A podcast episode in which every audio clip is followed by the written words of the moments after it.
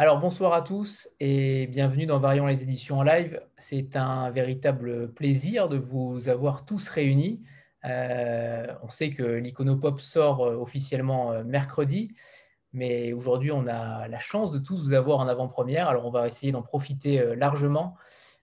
donc on est avec Cécile Coulon, avec Alexandre Bord qui sont les éditeurs de l'Iconopop, Daria Nelson et Mathias Malzieux pour le dérèglement joyeux de la métrique. Pas simple Amoureuse. à dire titre. Amoureuse, pardon. Euh, Suzanne Robalet pour Des frelons dans le cœur et euh, Lisette Lombé pour Brûler, brûler, brûler. Euh, on va peut-être commencer par Cécile et, Alexandre pour nous présenter cette idée géniale que vous avez eue de, totalement déstructurer la littérature, on peut le dire ainsi, et d'avoir ce côté totalement subversif en vous affranchissant de tout ce qui est formel. Alors déjà, bravo pour cette collection. Je trouve ça plutôt courageux de votre part, euh, surtout dans, le, dans, la période actuelle.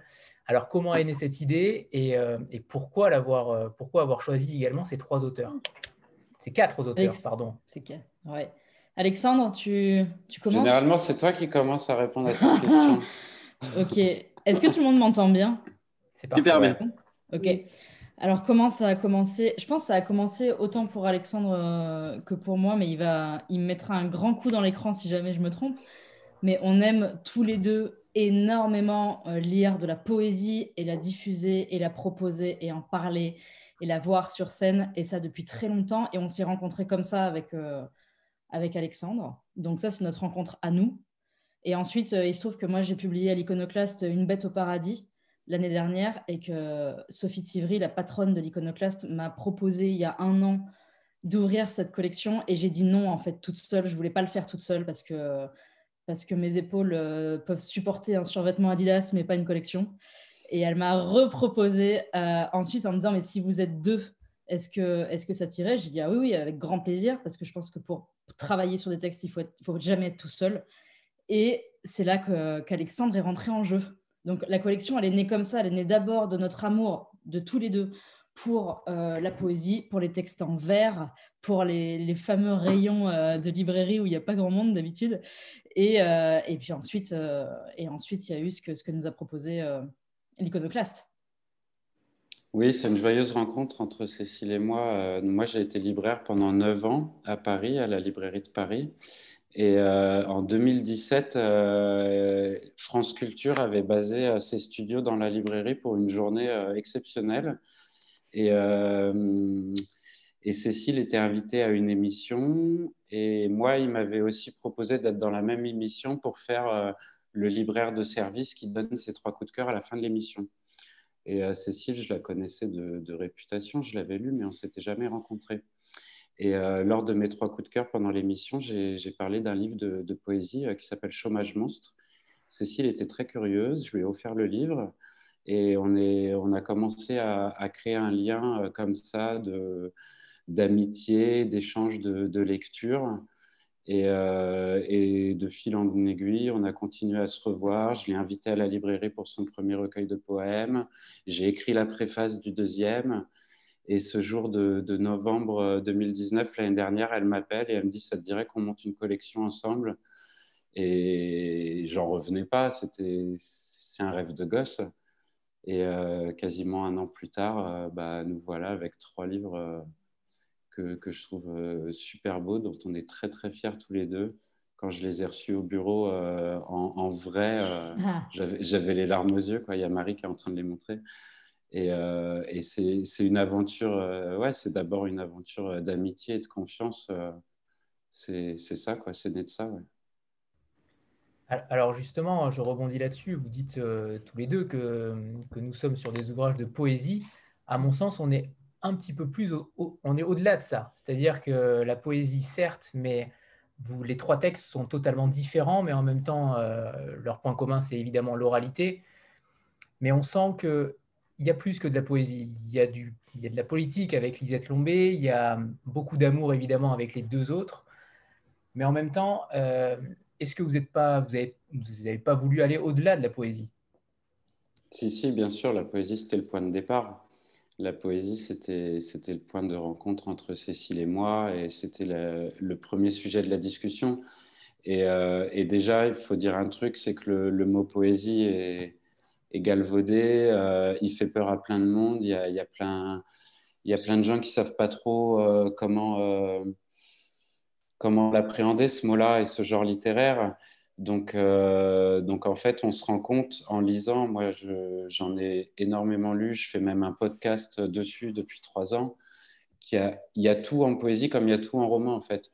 Il y a des romans de science-fiction, il y a des romans policiers, il y a des romans d'aventure, il y a des romans intimes. Et en fait, la poésie regroupe aussi tout ça. Donc, quand tu dis, euh, Lisette, euh, c'est de la politique, oui, bien sûr, mais euh, en fait, le genre littéraire poétique, nous, on l'a, appelé autrement, on a appelé ça des textes brefs, intimes et percutants. Mais en fait, la poésie permet tout. La poésie, c'est la liberté. Et, et, le mot d'ordre qu'on a donné à nos, à nos auteurs, c'est faites-vous plaisir, vous êtes libre. On vous donne un format qui vous permet de vous exprimer comme vous le souhaitez. Et, euh, et, tous les trois, ils se, sont, ils se sont emparés de ça en proposant des choses très, très variées. Il n'y a aucun de ces trois livres qui se ressemblent. Et, euh, je crois, Cécile, tu, tu, peux, euh, voilà, tu peux développer si tu veux, mais, mais je crois que le, le mot d'ordre de la collection, c'est la liberté et dire aux auteurs, faites-vous plaisir. Quoi. Moi, je pense que je veux juste revenir, revenir sur le terme de poésie, en fait, pour moi, moi, quand j'entends le mot poésie, ça me fait pas peur. C'est juste le, le, mot le plus simple pour résumer euh, ce, qui vient, ce qui déborde de soi quand on lit un livre ou quand on en écrit un, euh, quand les émotions sont trop fortes pour qu'on puisse mettre tout de suite des mots dessus. Euh, pour moi, la poésie, c'est vraiment ce qu'il y a de plus essentiel, de plus rapide et, et de plus, je ne vais pas reprendre les mots percutants, mais en tout cas de plus violent aussi euh, en littérature et dans ce qu'on ressent chacun à sa façon. Et c'est pour ça que ça m'intéressait d'utiliser ce mot et de dire, voilà, les textes qu'on vous propose, euh, ce sont des textes de gens qui n'ont pas peur d'écrire ce qu'ils écrivent, que ce soit sur l'amour, que ce soit sur la politique, que ce soit sur la sexualité, que ce soit sur la liberté. Peut-être que la, très grande force de cette collection, on va le voir dans les semaines, dans les mois qui, viennent, qui vont venir, euh, c'est d'être absolument libre du format écrit, mais aussi du format euh, sur scène, euh, en audio, euh, en vidéo. Enfin, pour nous, c'était d'avoir un endroit, une sorte d'endroit éditorial où on pouvait permettre à nos auteurs de faire, enfin nos auteurs, aux auteurs et autrices, de faire ce qu'ils veulent, absolument ce qu'ils veulent, et de dire ce qu'ils veulent. Et ça, c'était plutôt inédit, à mon sens. On n'avait jamais vu une collection comme ça, on n'avait jamais vu des livres de cette forme-là. donc bravo, bravo à tous c'est un travail merveilleux. Euh, on va peut-être euh, débuter par, euh, par le livre de Lisette. je ne sais pas si Lisette veut le présenter elle-même ou si elle préfère que les, éditeurs le fassent. je ne sais pas. Qu'est-ce que vous voulez, Cécile Alexandre Vas-y, Lisette, parce que quand même, tu en parles tellement bien de ton livre. Nous, on a plein de choses à dire sur ton livre hein, depuis très longtemps. Mais vas-y, on t'écoute. Euh, voilà, brûler, brûler, brûler, euh, comme une triple invocation. Euh, je pense que le titre renvoie à ce que ce que moi euh, je vois dans, cette poésie, cette espèce de feu, cette espèce de souffle. Moi, je viens de la scène slam euh, belge, donc c'est clair que euh, ce sont des textes qui sont liés à, ce partage, à ce direct, à ce lieu particulier qui est le micro ouvert et la scène ouverte, c'est-à-dire que un lieu magnifique où c'est gratuit, c'est prix libre, c'est connecté à la pulsation du monde, parce que vous voyez ici on est sorti du confinement. Sur les scènes de slam pour le moment, et ben il y a plein de de textes qui touchent au confinement, justement. Donc, euh, il y a une espèce de pulsation de ce qui se passe dans le monde et en même temps, ce sont des beaux lieux parce que ça annonce aussi ce qui se prépare. Donc, euh, par exemple, quand il y a eu euh, la montée après MeToo, il y a eu plein de textes de femmes qui sont montées sur scène et ça annonçait ce qui allait se passer. Les questions LGBT, les questions antiracistes, ben, les textes sont porteurs de ça. Donc euh, oui, politique, mais euh, au sens plus large de citoyenneté, au sens d'être au monde, au sens de euh, comment on réfléchit pour que cette poésie, que la tablée soit extrêmement large, c'est-à-dire comment on ramène des gens au-delà du livre, au-delà du papier, au-delà de la maîtrise du français, au-delà de la maîtrise de l'écrit, avec des gens qui savent pas lire ni écrire le français, mais et qui pourtant sont dans ce lien particulier à la beauté du monde aussi. Donc voilà, il y a de ça. Et puis j'ai la chance qu'on me fasse confiance aussi sur ma partie de collagiste, parce que ma poésie prend aussi un visage graphique. Et donc, voilà, donc je me sens bien à l'aise et je, me sens très chanceuse euh, d'être dans cette collection-là et de double cadeau à la fois parce que je suis belge, belgo-congolaise, mais donc du coup il y a un passage de frontière et pour les, auteurs belges, euh, bah, c'est toujours euh, c'est le next step, hein. on monte, voilà en termes de diffusion, nous on est, on est fort limité pour nos textes, donc c'est un beau cadeau, un beau voyage qui est offert à mes textes, une belle visibilité et puis c'est un beau cadeau aussi en tant que slameuse, c'est toujours la cerise sur le gâteau, le fait que les textes qui vivent déjà sur scène euh, puissent arriver jusqu'au format papier. Donc voilà. Merci Lisette. Euh, on, avait, euh, on avait écouté euh, sur Instagram, je crois, votre passage lu, qui était totalement exceptionnel, clairement. J'espère que vous nous avez préparé une petite lecture tout à l'heure, tous, les, quatre, hein, évidemment. On aimerait énormément vous entendre sur les textes parlés, sur vos propres textes parlés. Euh, c'est véritablement une autre expérience. J'ai fait l'expérience de tous les lire une première fois euh, euh, dans ma tête, entre guillemets, et la deuxième fois à voix haute. Clairement, les deux lectures sont totalement différentes et la, lecture à voix haute prend un essor monumental. Donc, préparez-nous tout ça pour tout à l'heure, tous les quatre. Ce serait génial de, de, vous entendre lire vos textes. concernant la forme, Lisette, vous êtes sur un, sur un format plutôt euh, classique de poésie, entre guillemets, mais on sent qu'il y a une sorte d'incantation, une sorte de cri, euh, peut-être un désespoir euh, dans, dans, votre texte, contrairement à celui de, de Daria et de, et de Mathias, où, il y a un peu plus de prose, en tout cas, il y a certains passages en prose. Comment, pour, pourquoi cette, ce sorte de cri de désespoir Pourquoi Est-ce que la société vous, vous semble insoutenable en ce moment? Alors moi, je ne parle pas de désespoir. J'ai l'impression qu'il y a plutôt quelque chose de l'ordre euh, de l'affirmation, de la réaffirmation, quelque chose, euh, une belle fierté. Euh, quand on a préparé les petites notes d'intention avec Alexandre, moi je lui disais, j'ai des personnages justement qui parlent moins d'amour que de respect. Je pense que c'est exactement de là où je parle et des personnages qui euh, ou, un jeu qui est un, nous et qui aspire au respect. Et euh, ça parle peut-être moins de désespoir que de, d'espoir de, pouvoir se vivre euh, hors norme avec beaucoup de respect. Je pense qu'il y a ça qui traverse tous les textes, c'est-à-dire voilà, le questionnement par rapport à la norme. voilà de, désespoir, euh, non. Par contre, euh, ce sont des, y a, ça porte l'énergie slam, c'est-à-dire debout. Alors, c'est pas une colère de, vous voyez, une protestation gratuite, une colère. la Black Angry Woman, c'est quelque chose pour moi de très positif. C'est justement la métamorphose d'une colère en mots, c'est-à-dire que quand il y a quelque chose qui tourne le scaphandre, sous le métal, plutôt que d'être là et que ça combute de l'intérieur.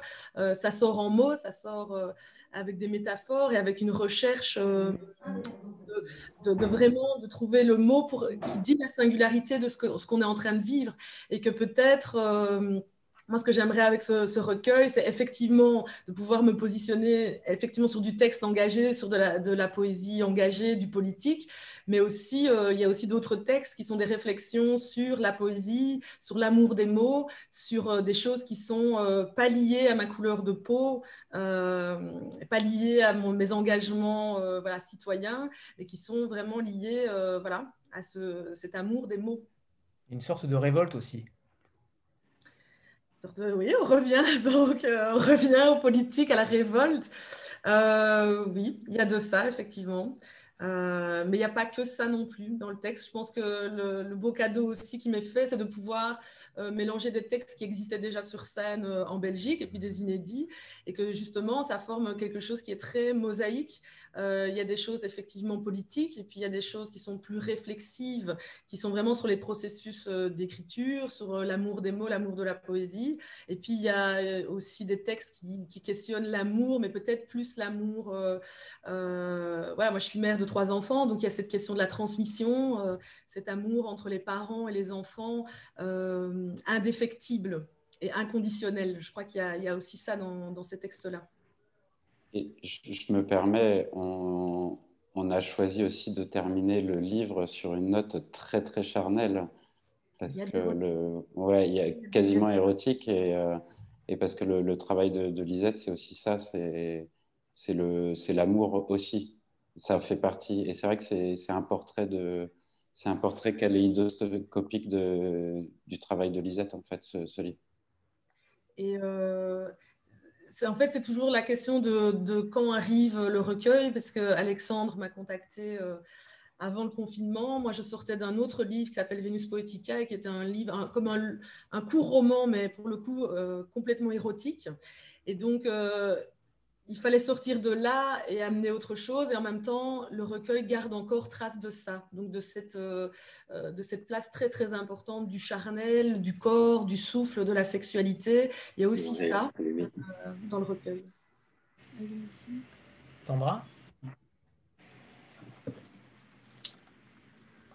Sandra? Oui. Pardon. Excusez-moi. Euh, bonsoir, bonsoir tout le monde. Euh, j'avais une question pour euh, Lisette. justement, je trouve que, alors déjà, un recueil hein, de, textes de slam, je trouve ça assez, assez génial. Enfin, j'aime retrouver, moi, le slam dans un format papier. justement, ma question va dans ce sens.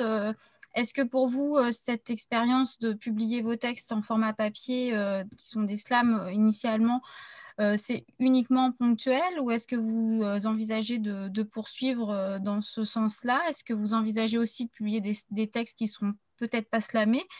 Et puis, est-ce que, enfin, je trouve que aussi il y, a un côté assez intéressant, c'est peut-être aussi d'ouvrir à un autre public parce que le slam a son public. Est-ce que pour vous aussi c'est l'opportunité d'élargir le, public euh, de, lecteurs de vos textes ou d'auditeurs de, vos textes, hein, évidemment.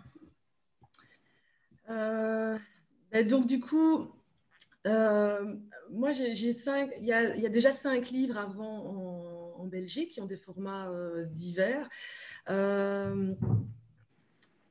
donc je me définis moins maintenant comme une slameuse que comme une poétesse. Euh, parce que les textes sont en train, depuis, euh, déjà enfin, depuis déjà deux bouquins, ils sont en train de, de s'allonger, alors que nous, dans notre format slam, les règles du slam, en fait, c'est assez simple. Hein. Le, le, thème, c'est, euh, on dit ce qu'on veut, c'est intime ou sociétal, c'est de la prose ou c'est de la rime, mais il n'y a que trois règles. Ça doit faire trois minutes maximum, qu'on soit grand poète ou pas. c'est sans accessoires et c'est a cappella, donc il n'y a pas de musique non plus.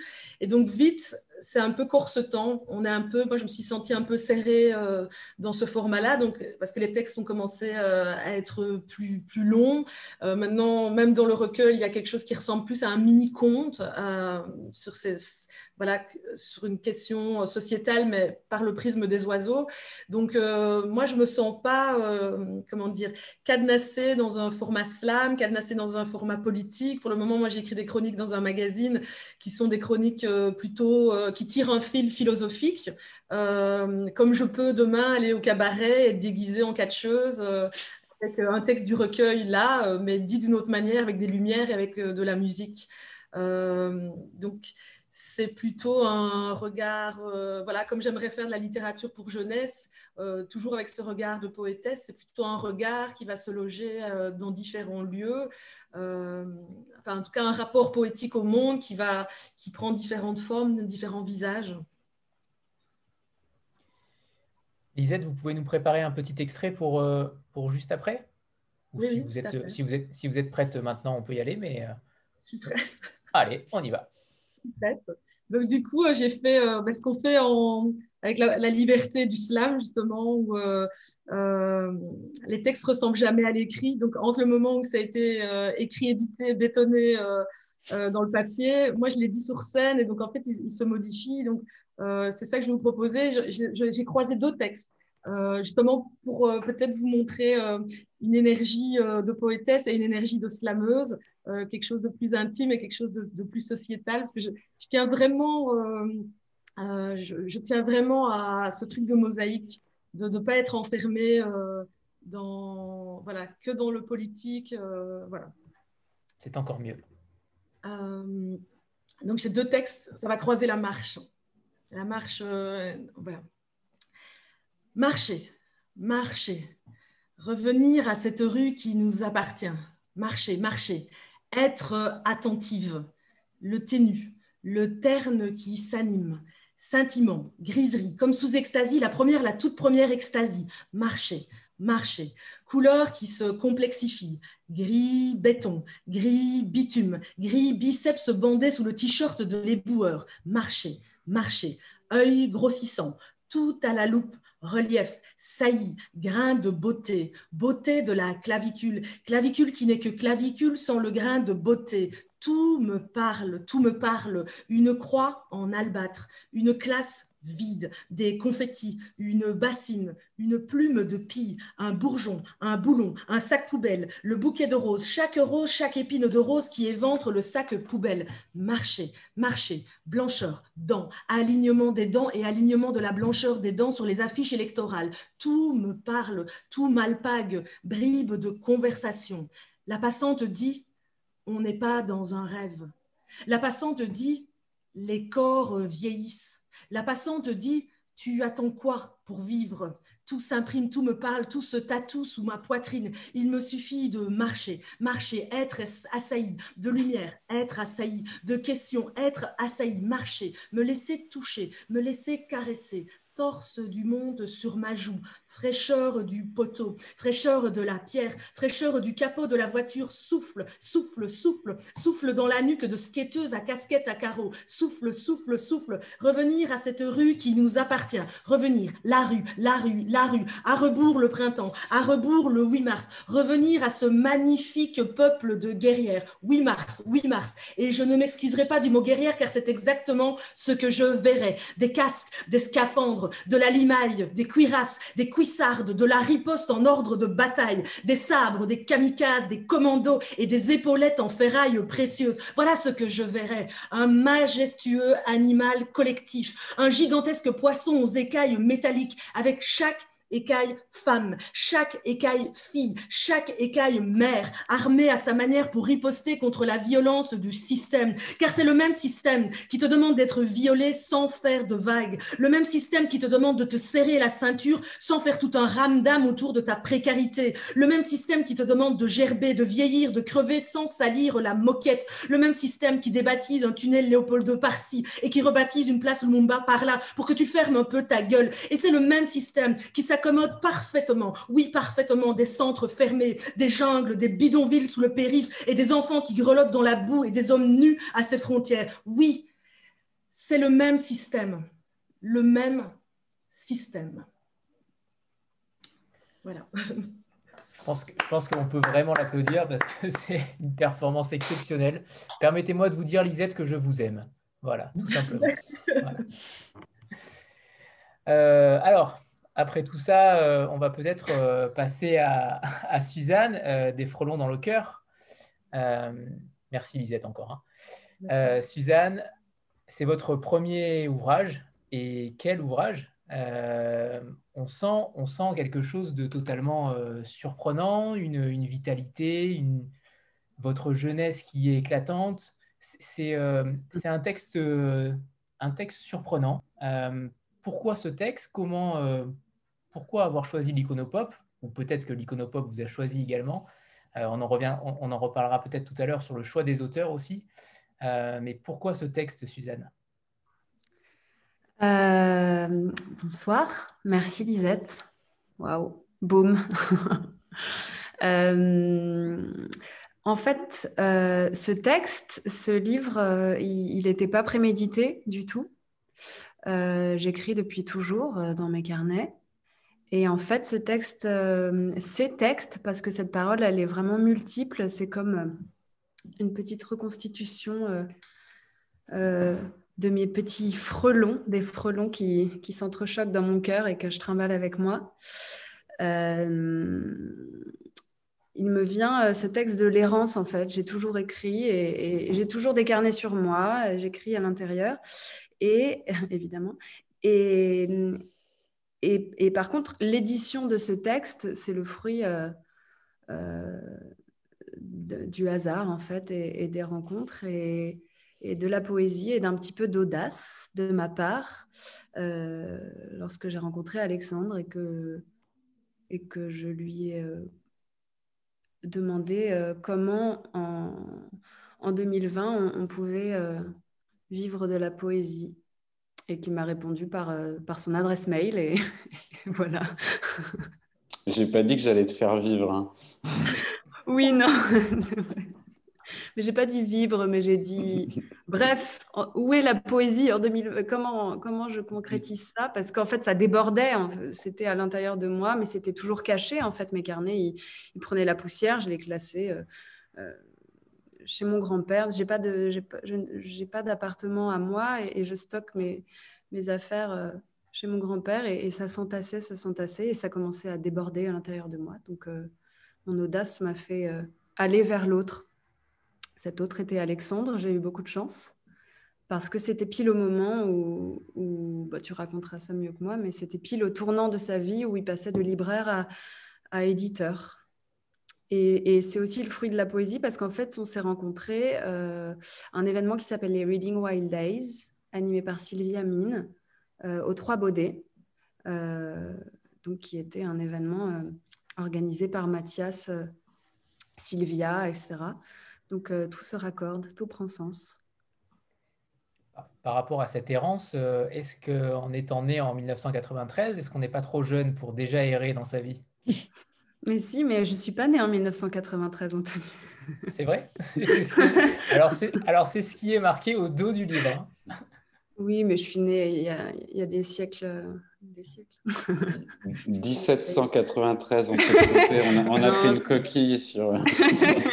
oui, c'est ça, c'est une coquille, ce sera corrigé. Euh, non, euh, est-ce qu'on est. Bah, c'est, mon, le mode de vie qui s'est imposé à moi, mais que j'ai aussi un petit peu choisi. Je me suis retrouvée dans ce. Euh, non, je pense pas qu'on soit, qu'on soit trop jeune. C'est, je pense euh, que c'est, c'est ma manière d'être au monde, euh, d'être très observatrice et, et, et c'est, c'est, mon choix de vie en fait. C'est, la marche et l'observation. On notera que vous êtes euh, comédienne et photographe aussi, et c'est vrai qu'on ressent cette, ce côté photographe dans le livre, clairement, et, notamment sur les, photos de ces, individus qui sont plus présentes que dans les, deux autres livres, justement, où, on parle, où il y a beaucoup plus de collages. Là, il y a des véritables photos euh, d'individus. J'imagine que ce sont vos photos. Oui, ce sont mes photos prises à l'argentique, donc euh, encore, euh, ce qui vient encore d'un autre siècle, hein, apparemment. mais, euh, non, c'est l'appareil photo euh, argentique qui est derrière moi, euh, de mon père, que j'ai toujours sur moi. Et en fait, tous ces gens dans le livre, pareil, sont, sont des corps, des âmes, des visages qui m'entourent. Et c'était important pour moi aussi, leur présence est importante pour moi dans ce livre parce que les paroles sont les miennes, mais de voir ces regards et ces corps euh, permet de montrer que, que certaines idées, certaines pensées sont, sont universelles et que c'est ma parole, mais c'est aussi c'est possiblement celle des autres. Enfin, j'espère parce que sinon. C'est le, texte qui est peut-être euh, le plus euh, le point culminant est peut-être celui où, où, vous attendez l'attente de, de, celui que, que vous aimez, de celle que vous aimez. Euh, le doute est peut-être permis dans le, dans le texte. Euh, c'est quelque chose qui vous, qui vous a frappé, qui, qui vous a marqué Est-ce que c'est quelque chose qui, euh, qui était obligatoirement dans, vos, dans vos tripes? L'attente, vous voulez dire? Oui. Bah, L'attente, elle est partout dans le livre. Elle est comme l'errance, c'est j'attends, j'attends, j'attends que quelque chose arrive enfin.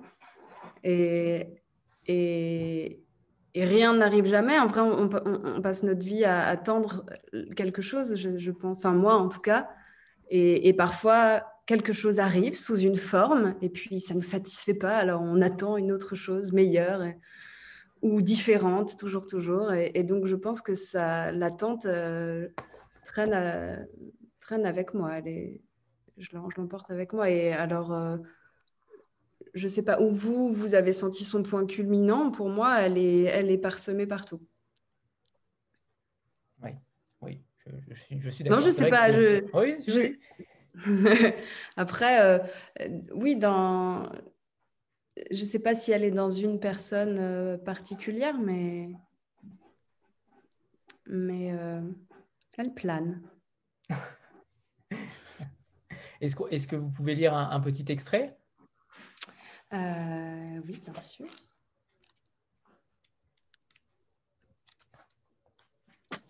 Hmm.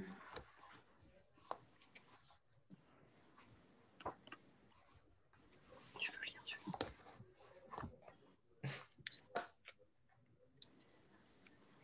Pardon. Hein. Du coup, c'est moi qui vous fais attendre. C'est le principe.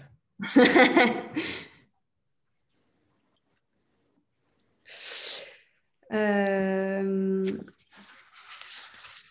je vais vous lire 22h11. Euh, je peux faire ce que je veux de mes journées. I can do whatever I like all day long. Je suis libre. C'est incroyable. Il ne faut jamais, au grand jamais plus, que ça me soit banal. C'est un luxe, le luxe ultime si je veux, je peux travailler. Si je veux, je peux ne pas travailler. Il ne faut rien. Je ne dois rien, pas parce que j'ai de l'argent ni que j'ai de la veine, mais parce que j'ai l'esprit démêlé des faits, des schémas, des maps, des patterns. Si je veux, je peux faire ou ne rien faire. Je peux agir ou rêver, être oisive ou hystérique, rester ou partir, m'enfermer ou simplement faire le tour. Lorsqu'il me revient d'être malheureuse, je peux absolument me rappeler que je suis libre, libre d'être malheureuse ou bien libre d'être heureuse. Encore, je peux choisir, c'est un choix. J'ai ce luxe, le luxe ultime. Ma seule monnaie, c'est mon temps. Richesse invisible, beauté immatérielle du temps, personne ne sait combien il lui en reste. On pense qu'on en aura toujours jusqu'au jour où il n'y en a plus. Alors jusqu'ici, je suis riche, riche de temps, riche tout court, qu'il m'en reste beaucoup ou qu'il m'en reste peu, du temps j'en ai, un point c'est tout, c'est mon trésor. Je peux le dépenser en merveille et en rêve, le dépenser utile, le dépenser partage, le dépenser altruiste et égoïste aussi parfois, et avec ambition, ou simplement le dépenser heureuse pour toutes celles et ceux qui n'ont pas le temps, qui n'ont pas le sou, pour toutes celles et ceux qui n'ont pas le choix, qui n'ont pas le luxe, pour toutes celles et ceux à qui on a volé, usurpé, bafoué, piétiné la bourse, pour celui que j'ai déjà perdu, qui a coulé de mes poches, je suis libre. Je peux décider de ma trajectoire. Je peux disposer de mon corps. Je peux façonner mes discours, tailler dans les mots que j'emploie. Je suis libre. Je ne suis sous aucune autre gouverne que la mienne. Je n'ai aucun autre maître que moi, aucune autre barrière que celle que je me dresse toute seule. Je suis libre. Tout ce dont je rêve est à portée de main. Tout ce que je touche est universel. Tout ce que je possède peut être possédé par tous. I am free. Je ne suis l'esclave de personne. Je ne suis la chose de personne. Je ne suis à personne. Je suis. I am. Merci Suzanne. On notera que vous n'avez même pas lu euh, quasiment, vous n'avez même pas lu tellement vous l'avez, euh, vous, vous, le connaissez peut-être par cœur, mais c'est une merveilleuse lecture. Merci, merci infiniment pour ce moment. Euh, j'avais une question justement pour euh, les éditeurs et, peut-être les, quatre auteurs. Euh, est-ce que le choix de ces auteurs a été fait aussi en rapport avec cette, oralité? Euh, On voit ces, talents de, l'oral, de la. Est-ce que ça a été fait véritablement sur le choix écrit et oral ou aussi le, prisme a été plutôt au départ de choisir des auteurs qui, on le savait, avaient un talent oral? Ah, Alexandre Ouais, bah, tu veux parler Non, vas-y, vas-y. ça, compte, ça, compte, beaucoup l'oralité sur, sur, cette forme de littérature. Et, et, Cécile en a fait énormément l'expérience. Elle s'est beaucoup produit en public sur scène pour des lectures devant beaucoup, beaucoup de monde. Elle a, fait des, des, tournées de rockstar. Et, euh, et, euh, et, on est persuadé l'un comme l'autre que euh, qu'il n'y a pas plus fort que la transmission orale.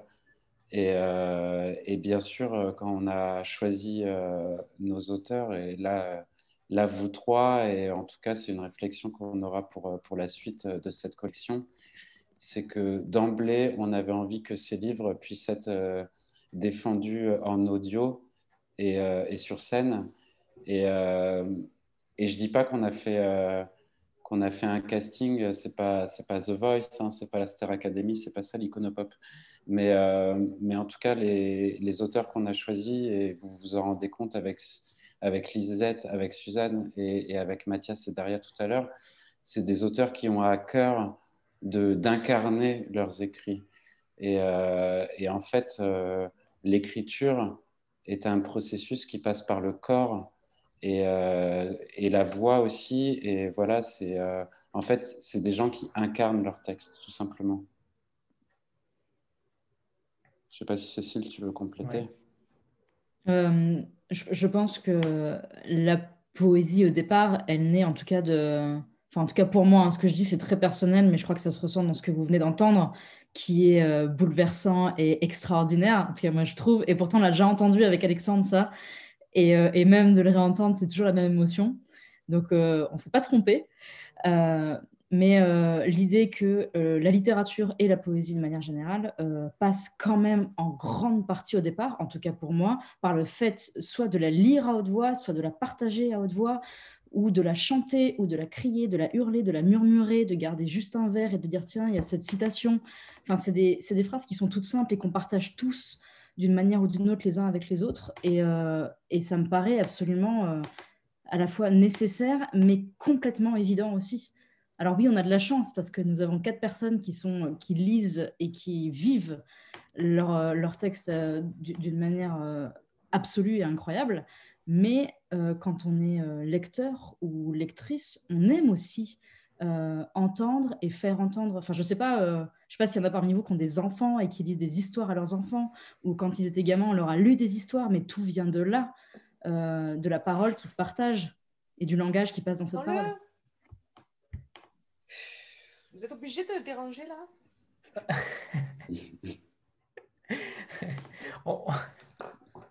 Sans transition, euh, Jean-Marc. Oui, excuse-moi, Anthony. Euh, j'avais une question complémentaire peut-être à la tienne pour, euh, pour Cécile et, Alexandre. Et puis d'abord, bonsoir à, à, toutes et à tous. C'est vachement sympa d'être là tous ensemble. juste pour approfondir la question d'Anthony et, et peut-être une question un peu plus simple, mais on sait ce que c'est qu'un éditeur, on sait ce que c'est qu'un auteur, un directeur de collection, on a déjà entendu parler, mais finalement, où sont les limites, où sont les frontières de ce que vous pouvez faire, euh, jusqu'où s'arrête euh, votre rôle, euh, jusqu'où vous transmettez à l'éditeur, est-ce que vous avez carte blanche?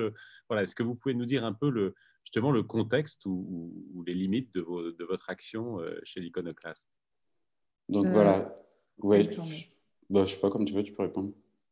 alors, en fait, nous, on a deux contraintes qui sont les plus importantes qui sont qu'on ne peut publier que six livres par an. Donc c'est trois livres en octobre, trois livres en avril, ce qui est très peu, mais ce qui nous permet de défendre ces livres le plus longtemps possible. Donc ça, c'est la première contrainte. La deuxième contrainte, c'est que ces textes fassent, euh, en nombre de pages, c'est entre 80 et 100 pages. Les contraintes, c'est celles-là, sont celles-là. Ensuite, on a, tu me dis Alexandre, hein, tu m'arrêtes si je me trompe, mais je pense que je, je vois à peu près. Euh, ensuite, euh, on peut proposer tout ce qu'on veut. On en parle d'abord avec Alexandre, ensuite on propose. Euh, ce qui est donc une liberté et un luxe. Je reprends ce que vient de dire Suzanne dans son texte, mais c'est un luxe incroyable ce qu'on peut faire aujourd'hui à l'Iconoclast. ensuite, pour pas trop monopoliser la parole et sur la question de où est la limite entre être lectrice, autrice, euh, poétesse, éditrice, directrice de collection, même si ce statut n'existe plus, hein, euh, directrice de collection, ça, a été, ça n'existe plus. moi, je, je pense que tout ça est assez naturel, tout simplement parce qu'on m'a demandé d'être là, justement parce que j'étais à la fois grande lectrice, adoratrice de, de, certains, de, certains auteurs et autrices, et aussi parce que ma, ma, pratique de la poésie se faisait en ligne sur Facebook et que c'est là qu'elle est née. Et donc, c'était une, une, façon d'aller chercher la poésie et d'aller chercher le texte en vers ailleurs qu'en librairie, justement. Donc, je, je, complète. En fait, Cécile et moi, on se fait lire euh, tous les deux euh, les, les, projets. Euh, on reçoit des manuscrits. On va, on va proposer aussi à des personnes dont on admire le travail. Mm. On se fait lire nos projets. Et à partir du moment où on est d'accord sur, sur un texte, on le propose euh, à la directrice de l'iconoclaste qui, elle, nous donne le feu vert. Voilà. Donc, euh, c'est aussi ça, c'est qu'on fait partie d'une grande maison qui est dirigée par, par quelqu'un. Donc, c'est quand même elle qui, qui, nous donne le feu vert sur, euh, sur des projets. Après, une fois qu'on que le feu vert est lancé sur un projet, on se fait plaisir. Hein. C'est-à-dire qu'au début, quand, quand, on a commencé, par exemple, à travailler sur le livre de, de Suzanne, c'était pas du tout prévu qu'on mette des photos dans le livre. Euh, et, en fait, le jour où Suzanne m'a montré ces photos, j'étais tellement dingue de ces photos, je me suis dit, ce livre ne peut pas exister sans les photos de Suzanne.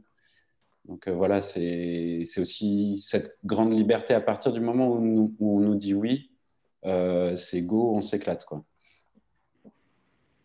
Je reviens sur le texte de Suzanne. il y a donc deux points culminants dans ce texte. c'est donc exactement le passage que j'avais honte à moi oublié, mais celui-ci euh, est peut-être un de mes préférés. Donc, euh, il y a donc deux passages culminants euh, dans, ce texte. dans le chat, vous disiez, Marie disait que le livre audio sortira. Alors, je crois que c'est l'ouvrage de Mathias et de, et de Daria qui sortira le 7 octobre en même temps que les livres papier. c'est le cas pour les trois, évidemment? Non, en fait, euh, les, livres audio, c'était, euh, ça a été un souhait euh, au début de la collection que tous existent en, audio. Et, c'est un petit regret, c'est-à-dire qu'on a été confronté au, marché du, livre audio, qui est, un marché un peu à part dans l'édition, avec des règles qui sont très différentes, etc.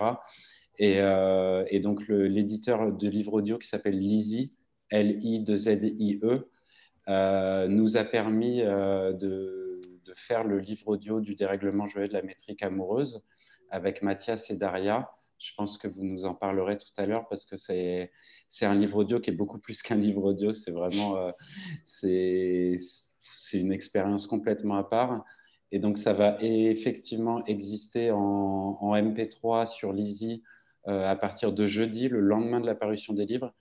Euh, et, Mathias et Daria euh, ont, aussi à vous proposer un vinyle collector euh, avec des, bonus dessus qui vont paraître un peu plus tard, mais je crois que c'est Mathias qui complétera.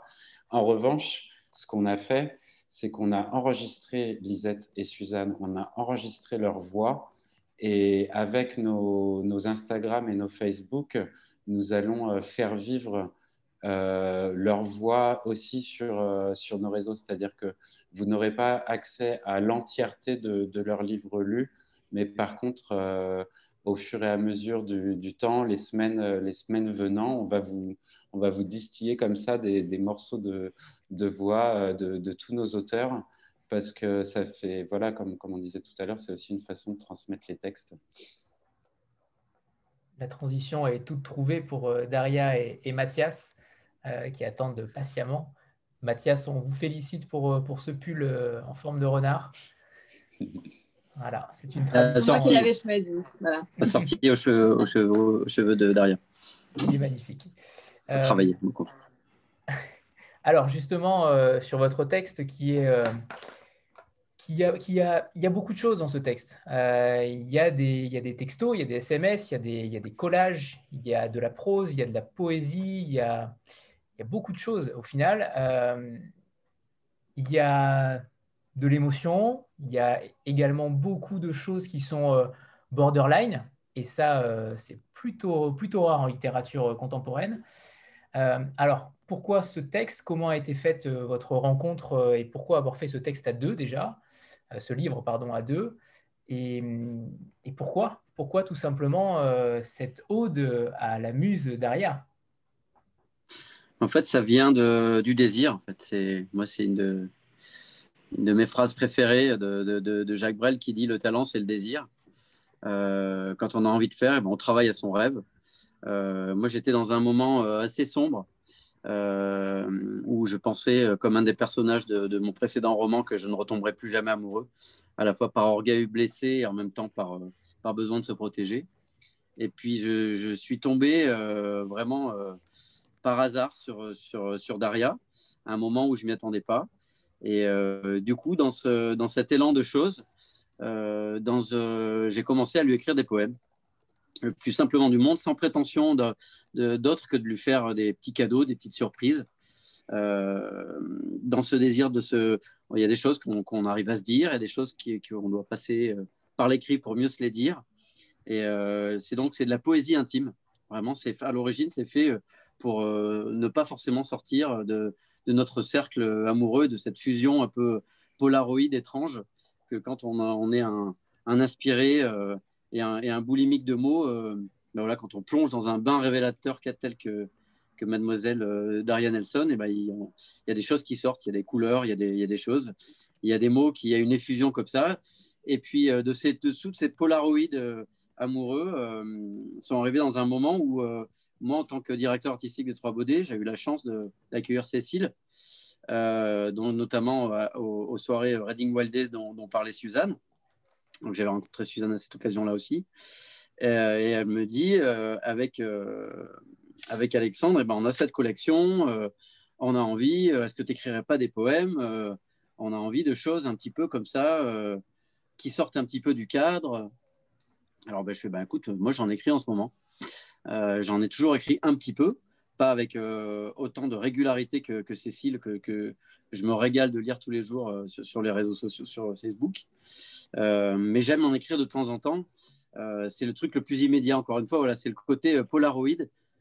c'est bien de réfléchir longtemps à un roman ou un film ou un concert, mais le roman, on l'écrit, il est prêt maintenant comme si on s'était fait à manger, alors qu'en plus, c'est pour l'être aimé, bah, il y, a, le retour qui est immédiat c'est cette électricité-là qui me plaisait beaucoup. Donc j'en avais certains qui étaient en texto. Euh, j'ai envoyé donc à Cécile quelques-uns. Elle, a, elle a été très enthousiaste. Donc ça m'a donné une excitation supplémentaire. Euh, j'avais un peu peur justement, euh, même on, s'en parlait avec Daria, de se dire bon, maintenant ça devient officiel. C'est-à-dire qu'on va le faire sérieusement parce que c'est pour un livre. Alors qu'il fallait garder en fait la spontanéité et on arrivé à le faire. Et donc moi j'ai vraiment écrit ce livre pour Daria et comme Daria euh, n'est pas juste mon amoureuse ou une muse, elle est une plus que muse parce qu'elle est avant tout, euh, elle existe sans moi comme une, comme une artiste, comme une photographe et comme une plasticienne. Je trouvais juste pour l'ADN du livre qu'elle réponde. Du coup, euh, on a discuté. Au début, il était question qu'elle fasse des photos. Je vais la laisser répondre d'ailleurs, parce que c'est ta partie. Voilà. Euh, bonsoir à, tout le monde, mm. parce que voilà. Mm. Et non, en fait, ça a commencé vraiment. Euh, je sais pas, euh, Mathias qui m'a écrit les poèmes, et moi, euh, bah, à part faire à manger, faire du bien à la maison, je ne pourrais pas lui répondre en manière artistique. Et j'ai eu trop envie. Et Mathias me dit un jour écoutez, et si on ferait Vraiment, euh, si moi je t'écrirais les poèmes et toi tu me fasses la réponse en photo, parce que moi je suis artiste plasticienne, mais je suis photographe. Je travaille en argentique euh, comme Suzanne et je fais des autoportraits euh, érotiques. Et j'y pensais, je me dis non, écoute, déjà le livre il parle de notre histoire, mais tu les consacres à moi, mmh. les poèmes. Et ça va être un peu trop si moi je vais me photographier et tout ça. Et j'ai pas eu envie. Je l'avais dit, écoute, et si on aurait fait comme euh, Mayakovsky et Rodchenko, si toi tu écrivais les poèmes et moi je faisais les illustrations comme les collages. Et euh, c'est parti comme ça. Pour moi, c'est vraiment la plus belle déclaration d'amour qu'on peut faire en fait, l'un à l'autre et euh, de partager ça avec tout le monde. Et parce que ça, ça, peut parler, à, en fait, je crois que ça peut parler à, à tout le monde, aux amoureux, aux aux gens qui ont envie de, de, de tomber amoureux et qui ont, qui ont peur et qui croient peut-être que ça n'existe pas. voilà, pour moi, c'est ça. C'est le, ouais, le, le, le résultat électrique euh, d'un coup de foudre, en fait. Donc, euh, c'est tout ce que ça change, tout ce que ça change de dangereux, euh, tous les nouveaux enjeux d'un de, voilà, c'est moi j'aime beaucoup cette, cette, phrase dans un film de euh, d'Emir Kusturica. Il dit Je tombe pas amoureux, je vole amoureux. Euh, et c'est donc quand on vole, et ben forcément on sort de son élément naturel. Donc forcément, à des moments on a froid, des moments on se perd, des moments on se cogne. Et à des moments on voit les choses avec euh, plus de recul, plus d'excitation, plus d'exaltation. Et le, réceptacle idéal, c'est l'immédiateté de la poésie. Ce que disait Cécile tout à l'heure, c'est-à-dire que c'est à la fois le, le, plus violent et le plus doux, mais surtout le plus immédiat. Il n'y a pas de filtre. Et c'est ce qui est joyeux aussi avec cette collection, c'est que du coup entre le moment où on a pensé ce livre le moment où on en a rêvé et le moment où on le tient entre nos mains, il y a une vitesse euh, qui en fait euh, ressemble à, des bluesman ou à des jazzman qui sortaient plein de disques dans une même année. Et cette, euh, cette dimension instinctive, elle est très forte.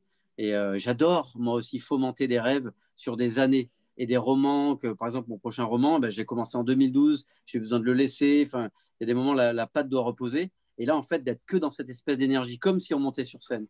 Et justement, ça en revient à ce qu'on disait tout à l'heure euh, pour tous les livres. C'est-à-dire qu'ensuite, ces livres, bon, nous, on a eu la chance de faire l'audio et moi, avec mon petit label, je me suis, nous ai produit un petit disque. Mais on va faire une tournée, on va faire aussi une date au 3 Baudets le 3 décembre où on sera toute la collection sur scène euh, à, dire, à dire nos textes. Et en fait, cette énergie-là, pour moi, elle est capitale. Elle est, euh, elle est capitale même pour mes romans, mais parce que moi, je suis peut-être un peu déformé par ça, parce que j'écris des livres et des chansons et je fais des films depuis maintenant un petit moment.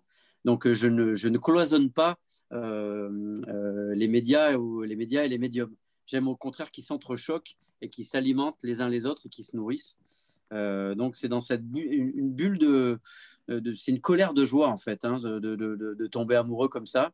on a envie de tout sortir. Et après, après, voilà, on a des gens comme, comme Cécile Alexandre avec qui on fait des, des tris, qui vous, qui vous encouragent et qui vous, et qui vous, vous amènent aussi vers, vers une direction. Et, et c'est un travail joyeux. Sandra? Oui, alors j'avais une autre question avant, mais euh, finalement, je vais, euh, je vais en poser une à Mathias euh, par rapport à ce, que, à ce que vous disiez à l'instant. Euh, je, ne, je, ne, sais plus ce que je voulais dire d'ailleurs. Oui, euh, est-ce que, euh, puisque vous parliez justement du foisonnement d'idées que vous, vous, pouviez avoir au fur et à mesure de vos expériences, est-ce que cette nouvelle expérience dans l'écriture d'une histoire finalement pour, pour Daria et, et d'un projet commun, est-ce que ça a fait naître chez vous cette expérience voilà, de, de l'iconopop? Est-ce que ça fait naître encore d'autres idées à venir une création encore euh, différente, avec des formes différentes euh, Ou est-ce que là, vous êtes, euh, comme vous le disiez, en écriture d'un roman, peut-être, je ne sais pas. Voilà. Où est-ce que vous en êtes par rapport à ça? Est-ce que ça a généré encore de nouvelles idées, tant vous en avez Voilà. Donc peut-être encore d'autres. Bah oui, en fait, c'est l'élan, c'est le souffle. Déjà, en fait, j'ai continué à écrire les poèmes. Donc, du coup, il y a quelques inédits, parce qu'à un moment donné, il fallait bien quand même arrêter pour pouvoir fabriquer le livre. Euh, mais il y a des poèmes qui se retrouvent sur le, disque euh, en inédit. Et je continue d'écrire des poèmes. J'ai tendance à écrire la nuit. Et j'aime bien euh, de temps en temps que, Daria ait un, poème le matin. et, donc, donc, ça continue déjà sur cette forme-là.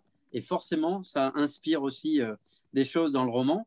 Parce que dans le roman, il y, a des, y a des poèmes qui auraient pu se retrouver presque dans le dérèglement joyeux de la métrique amoureuse. Donc en fait, ça passe de l'un à l'autre, ça prend d'autres formes. Mais après, c'est un autre régal aussi de passer dans le bain révélateur pour garder la métaphore de la photo euh, euh, chère à Suzanne et Daria. Euh, c'est que justement, quand on a fait la mise en musique, ça n'a pas été juste on, lit les textes et on met un petit peu d'ambiance. J'ai vraiment composé des thèmes par atmosphère les poèmes les plus érotiques ou les poèmes les plus les plus décalés ou les plus sensibles. Et en fait, j'ai et après avec Olivier Davio, on a vraiment fait ça en studio comme si on faisait une musique de film, vraiment. Donc c'est une mini musique de film faite en une journée avec un ukulélé, un piano, un violoncelle, quelques chœurs. Euh, et tout ça, en fait, euh, bah, corrobore ce que disait, disait Cécile, quoi, c'est que ça, ça participe euh, en fait à l'oralité. Et moi, j'aime mettre en scène dans mes films, j'aime, j'aime quand on met de la, la musique à l'image, j'aime tout ça. Et je me suis amusé avec cette, euh, ces nouveaux ingrédients. Et c'est génial à faire parce qu'on a, on a ri, on s'est surpris.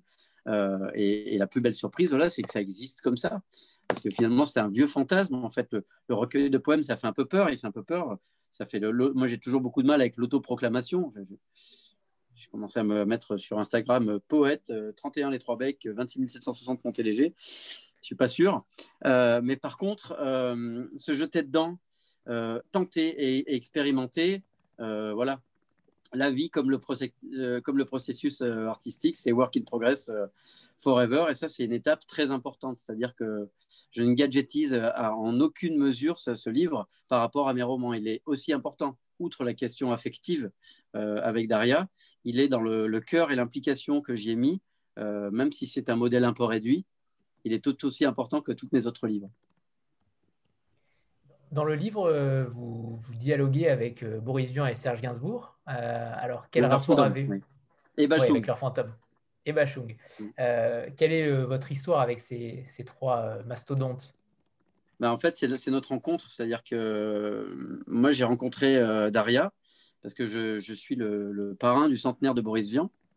Euh, donc, c'est tout ce qui est lié avec les trois baudets, etc. Parce que Boris Vian jouait 120 fois trois baudets. Et, euh, et, du coup, c'est une soirée où j'étais invité, où il y avait où un groupe de jazz jouait des, chansons de Boris Vian au, De Mago, qui est un, lieu où il, a, beaucoup traîné euh, à l'époque. Et puis Daria est l'égérie de ce lieu. Elle, est photographiée et fait, des, photos pour le lieu. Et du, coup, elle était présente à ce lieu dans cette soirée.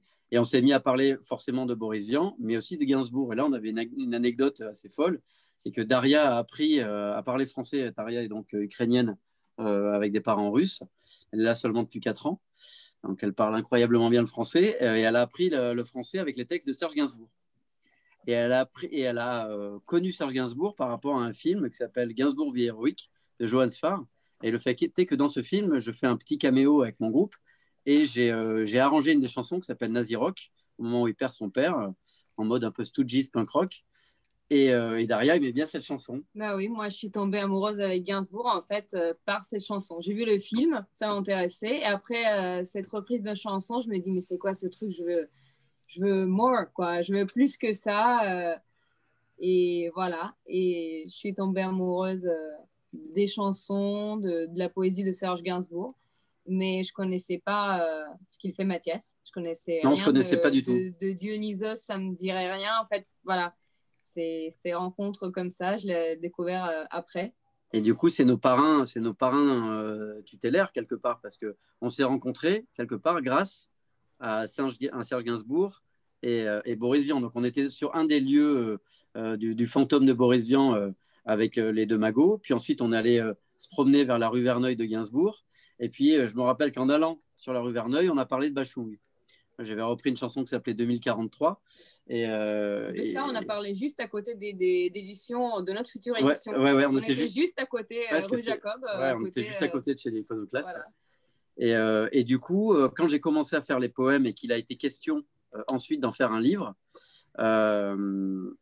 j'ai eu ce petit moment justement, on s'est dit, bon, bah, j'ai une vingtaine de poèmes, c'est un peu court, il faudra en faire d'autres et j'ai eu cette petite crispation de dire ah la merde, je, vais commencer à faire des poèmes parce qu'il faut euh, et, de perdre un petit peu la, magie. Et le truc qui m'a bien relancé, c'est du coup euh, d'inclure en fait, de contextualiser ces poèmes dans une histoire et de partir du principe que c'est Boris Vian qui est un spécialiste en fait qui venait me visiter dans les rêves pour m'indiquer comment se comporter avec, euh, avec un, humain extraordinaire qui commençait à, à, vivre chez moi. Et je trouvais que ça avait une, ça, ça contextualisait, ça colorait les poèmes euh, d'une manière un petit peu différente et que ça me permettait quand même de raconter une histoire euh, là-dedans, mais de manière assez libre parce que ensuite c'est pas comme juste une nouvelle. Ensuite il y a les poèmes qui interviennent et le, spectateur, voilà, c'est les lapsus de faire plusieurs choses en même temps, où le lecteur euh, peut en fait refabriquer son fil un peu comme il le veut et il y a la liberté dont parlaient Alexandre et Cécile pour la poésie. Il y a la liberté d'interprétation qui est très forte. Et ça, c'est très joueur et très joyeux. D'où le dérèglement joyeux de la métrique amoureuse. Comme si c'était une règle du jeu qui avait changé en moi. Euh, du coup, euh, eh ben, je l'ai assumé. J'ai assumé le dérèglement. Alors pourquoi pas des, collages euh, pourquoi, pas, pourquoi pas des textos Parce qu'on trouvait qu'ils avaient en eux-mêmes de la poésie, même s'ils n'étaient pas faits pour en faire. En fait, le problème avec la poésie, des fois, c'est que les gens croient que c'est ce truc qui est fait pour faire joli. Alors qu'en fait, c'est pas fait pour faire joli, c'est fait pour faire intense pour, pour faire soi et pour jaillir. C'est euh, euh, ce qu'on a vu, je crois, avec les deux premières lectures. Et, la meilleure image pour cela, c'est peut-être euh, quand dans le texte, vous vous moquez gentiment des fautes de français de Daria. Et même ça, c'est touchant. Et, et donc, la liberté est totale dans ce texte. C'est-à-dire qu'on voit rarement des fautes d'orthographe dans un texte de nos jours. Là, vous les faites volontairement. Et, je, trouve ça, je trouve ça magnifique parce que c'est extrêmement touchant la façon dont vous le racontez. C'est des fraudes d'orthographe. C'est-à-dire que ça crée un peu d'électricité amusante. Isabelle? Oui, bonjour à tous. Alors, euh, on est tous un peu euh, sous le choc euh, de cette rencontre incroyable. Donc, merci, merci beaucoup. J'ai une petite question quand même. C'est magnifique tout ce que vous venez d'évoquer, Daria et, Mathias. en même temps, est-ce que ce n'était pas difficile de se dire que vous alliez mettre beaucoup de votre intimité en fait sur la place publique entre, entre guillemets? Voilà. Ben, en, fait, je crois que la, la question ne se pas vraiment posée parce qu'il y a eu du désir et du plaisir de faire. Donc finalement, la, matière, euh, qu'elle soit euh, plus ou moins cachée, quand on met, euh, on peut, ah, j'aurais pu, j'ai pris le fantôme de Boris Vian, j'aurais pu dire que c'est une fée, une sirène ou je ne sais quoi, mais finalement c'est la même chose. c'est le degré de métaphore, le, réglage de degré de métaphore. Euh, c'est pas un journal non plus où on dit tout ce qu'on fait toute la journée. C'est une évocation euh, de, ce qui nous traverse. Donc, euh, pour moi, la question de, la pudeur, elle se joue, elle se joue ailleurs. Elle se joue, elle se joue sur la, sur est-ce que c'est vulgaire ou pas. Elle se joue. et moi, à partir du moment où on s'amuse et justement on se prend pas trop au sérieux, en fait, à partir du moment où on est extrêmement personnel, eh ben, on donne quelque chose. Après, c'est comme des bouteilles à la mer. Hein, chaque livre euh, on ne sait pas si, ça va être retrouvé par quelqu'un ou, par plusieurs personnes. Euh, mais en tout cas, moi, c'est jamais une question. Euh, je crois que tout ce que j'ai pu faire est toujours très autobiographique. même si c'est passé par des filtres et des, combustions très différentes. Donc je me m'étais posé la question plus une fois quand, j'ai sorti mon journal d'un vampire en pyjama, parce était, c'est une question de maladie. Donc je me suis dit bon bah là, je voulais vraiment que c'est une fonction, c'est-à-dire que ça soit une renaissance. Je ne vais pas faire une histoire sur une maladie. Et là, en fait, euh, je ne voulais pas juste faire une histoire sur nous. Je voulais en fait le résultat de la combustion des deux et que ça donne une électricité poétique. Voilà, c'était le but du jeu. Le but du dérèglement. Je, je, complète juste sur un truc, c'est que Gainsbourg plane au-dessus de ce livre, entre autres, euh, et, Gainsbourg a aussi euh, et notamment été connu pour ses projets de collaboration avec, euh, avec ses amoureuses, notamment les, chansons avec Jane Birkin, etc. Et je trouve que ce livre, il résonne aussi avec cet héritage. Oui, parce qu'en fait, c'est aussi un petit clin d'œil, parce que moi, je suis vraiment un vrai fan de Gainsbourg. J'aime vraiment beaucoup Serge Gainsbourg, toutes les époques pour des raisons différentes. Et ce qu'il a amené, le risque. Et puis dans cette époque, euh, on parlait de politique tout à l'heure et on parlait de poétique et de politique en même temps. Euh, même quand on n'aborde pas directement le, sujet politique, je crois que d'être euh, poétique dans le sens de l'érotisme, de la, de la joie, en fait, euh, c'est aussi un positionnement politique par rapport à la pudibonderie terrible et à la montée des populismes actuels qui écrasent tout, qui, euh, qui efface les identités au maximum. Euh, et, Gainsbourg, c'était quand même un chantre de ça, avec son style à lui. Je, prétends en, aucune mesure relever le, le, flambeau de, de, Gainsbourg. Gainsbourg, c'est Gainsbourg. Mais en tout cas, c'est des gens qui, moi, m'ont donné envie. Donc, on revient encore à la question du désir, du désir d'être, de faire, de faire ce qu'on est et d'être ce qu'on fait.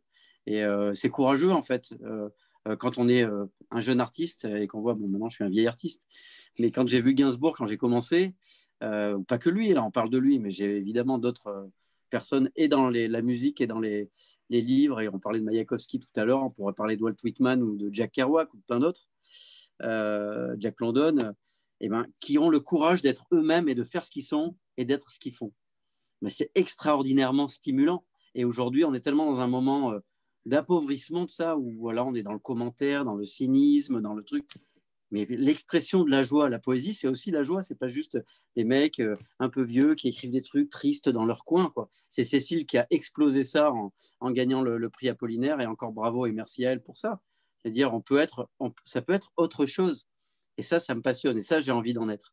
Et j'ai l'impression que l'iconopop, c'est ça. Quand j'entends les, mes, mes, mes, deux camarades lire leur texte tout à l'heure, je suis fier en fait de faire partie de, de cette, de cette équipée. On est fier. Est-ce que, est que Mathias, vous pouvez nous, nous jouer Alors, je ne sais pas comment vous lisez les textes, euh, si vous les lisez en, en chanson ou pas. Bah, on a une petite chanson, on peut vous la faire, mais je vais quand même, mais je vais, mais je vais quand même, euh, je vais quand même faire un petit piège à Daria. Je vais lui demander de lire le texte où je me moque d'elle. Mais en plus, pas osé. il est grand, quoi. Mais elle n'a jamais fait. jamais fait. Elle n'a jamais fait. Donc, euh, exclusivité. Euh, mais je trouve ça mignon et après, je vous en lirai un. Et si vous voulez, on vous fait la chanson s'il reste du temps. Et si vous ne comprenez rien, elle va le relire euh, normalement. Voilà, je fais la traduction. L'inaltérable fleur. Je t'ai écrit plusieurs poèmes et chaque fois, tu as souri, comme si tu les avais aimés. Je crois que c'était vrai. Même si entre mes métaphores tordues et ton français plein de russes, tu ne les as pas compris. Ne les as pas compris. oui. Et c'est encore plus beau que tu les aies aimés quand même. Tu es comme, tu es comme l'aveugle à qui j'offrirai des fleurs. Elles sont très belles. Me soufflerais-tu à l'oreille? Tu aurais, aurais ce sourire d'enfant des merveilles. C'est lui qui traduit les poèmes et les transforme en inaltérables fleurs. c'est mieux avec les voilà. fautes. C'est encore. Bah oui, c'est du coup c'est la, la, mise en abîme absolue. Et moi je vais vous en lire un petit peu aussi. Alors je vais en lire un qui s'appelle Tes ailes sur le radiateur 2. Je t'ai vu te laver les dents toutes nues avec tes ailes dans le dos. Je t'ai vu les retirer juste avant tes lentilles de contact. Je n'avais pas vu à quel point elles étaient abîmées. Je n'avais pas vu qu'elles avaient été coupées à de nombreuses reprises. Je n'avais pas vu que tu les avais recousues toutes seules. Je n'avais pas vu que tu souffrais tous les jours d'avoir des ailes, d'avoir à les enlever et à les remettre. Je n'avais pas vu à quel point leur nerf était à vif. Je n'avais pas vu que tu te demandais s'il ne valait pas mieux les brûler. Je n'avais pas vu que tu les avais déjà brûlées par endroits. Je n'avais pas vu qu'elles étaient serties de quartz et qu'elles changeaient de couleur selon ton état. Je n'avais pas vu à quel point ta mélancolie pouvait être d'un bleu profond. Je n'avais pas vu à quel point le rouge vif de ta joie était un cadeau puissant. Voilà. Euh, euh, et puis, euh, je vais vous en lire un un peu plus sombre. Voilà. Il s'appelle Solde de tout compte. Voici le dernier poème, le plus beau, avec ses grandes parures de souffle qui s'éteint. Il a enfilé ses chaussures de feu et son cœur crépite tel un vinyle cramoisi. Un reste de chanson folle entre les sillons tordus de douleur. C'est un poème qui fume pour faire mine de se calmer, pour faire mine qu'il n'est pas du même groupe sanguin que l'Apocalypse. C'est un poème triste d'être si beau pour siffler la fin de la récréation céleste. C'est le dernier poème. Il se pose en frontière invisible et libère une armée de dragons à la gorge sèche. Ils entrent dans une pharmacie et la braquent pour bouffer tous les strepsils. Le poème brûle, brûle, brûle, comme dirait Lisette, jusqu'à ce que le silence le froisse et le jette dans la corbeille à oubli impossible.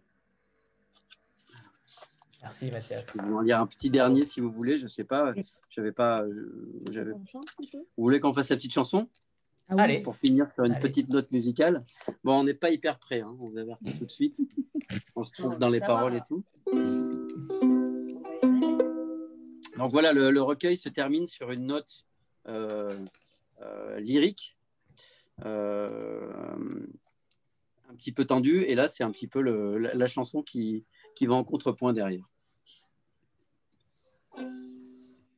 Quand tu te réveilleras, t'apercevras que je suis vieux, que je perds mes cheveux.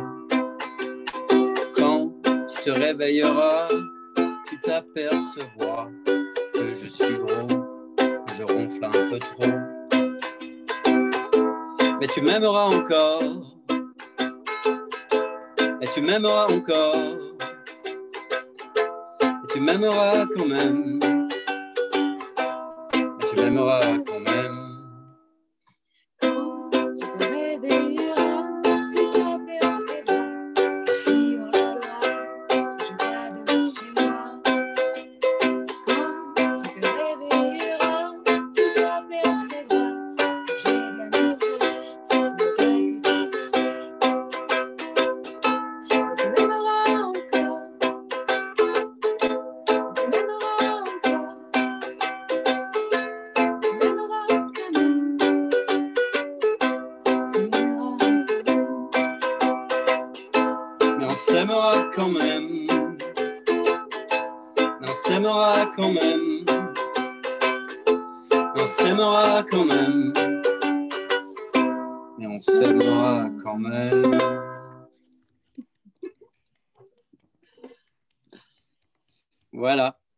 Qu'on peut, on peut allumer nos micros pour les applaudir. Hein. Là, je crois que ça vaut le coup.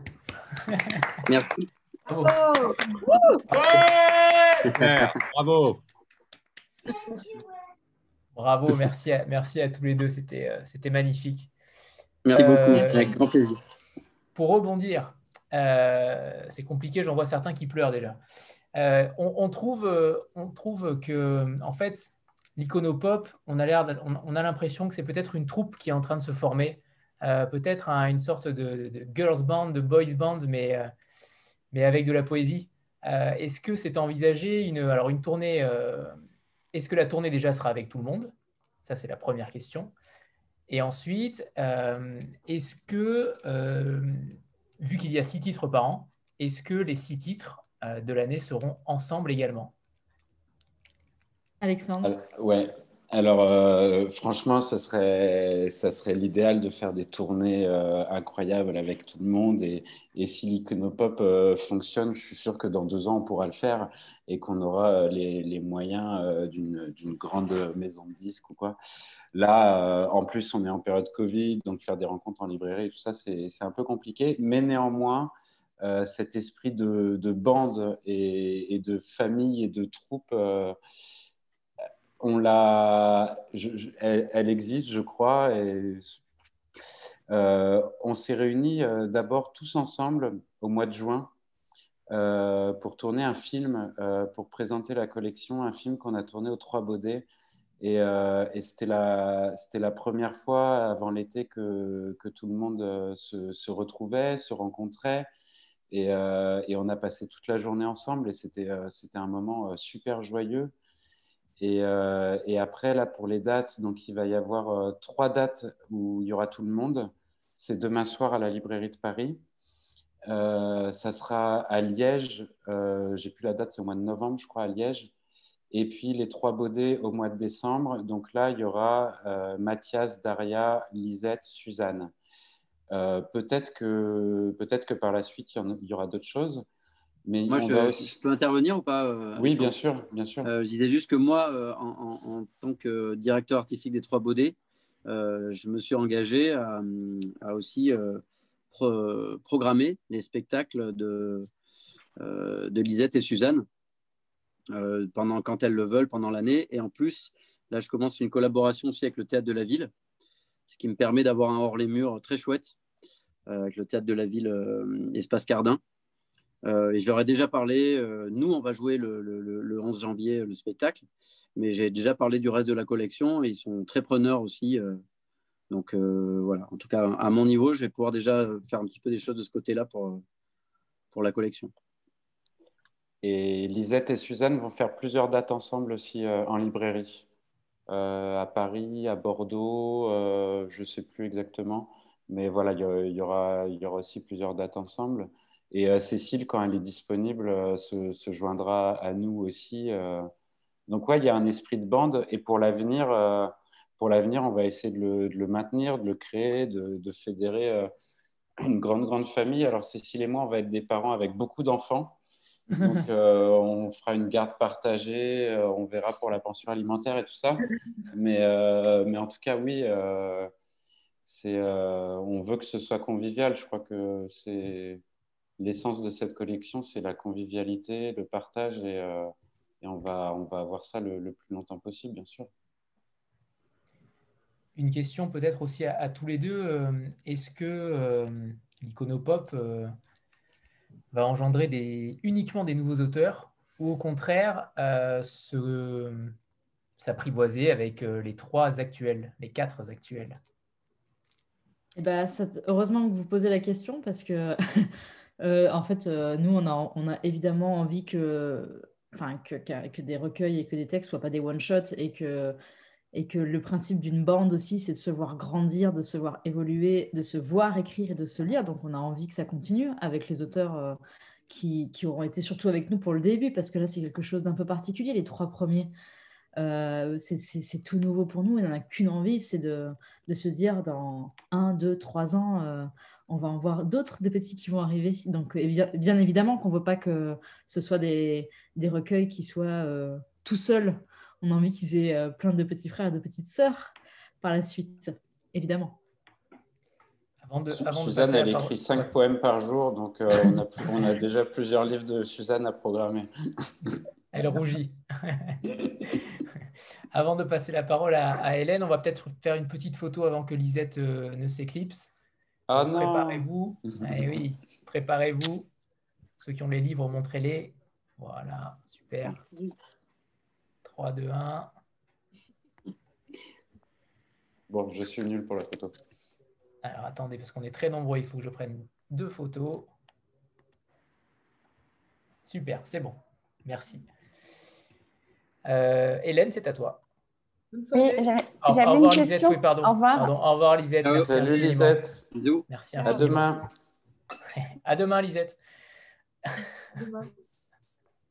Hélène Oui, alors ma question, c'était pour euh, Cécile et Alexandre, savoir comment vous répartissez euh, le travail tous les deux et quand vous faites le choix des textes, comment vous travaillez Est-ce que c'est tous les deux sur les deux livres ou est-ce que vous répartissez les différents auteurs?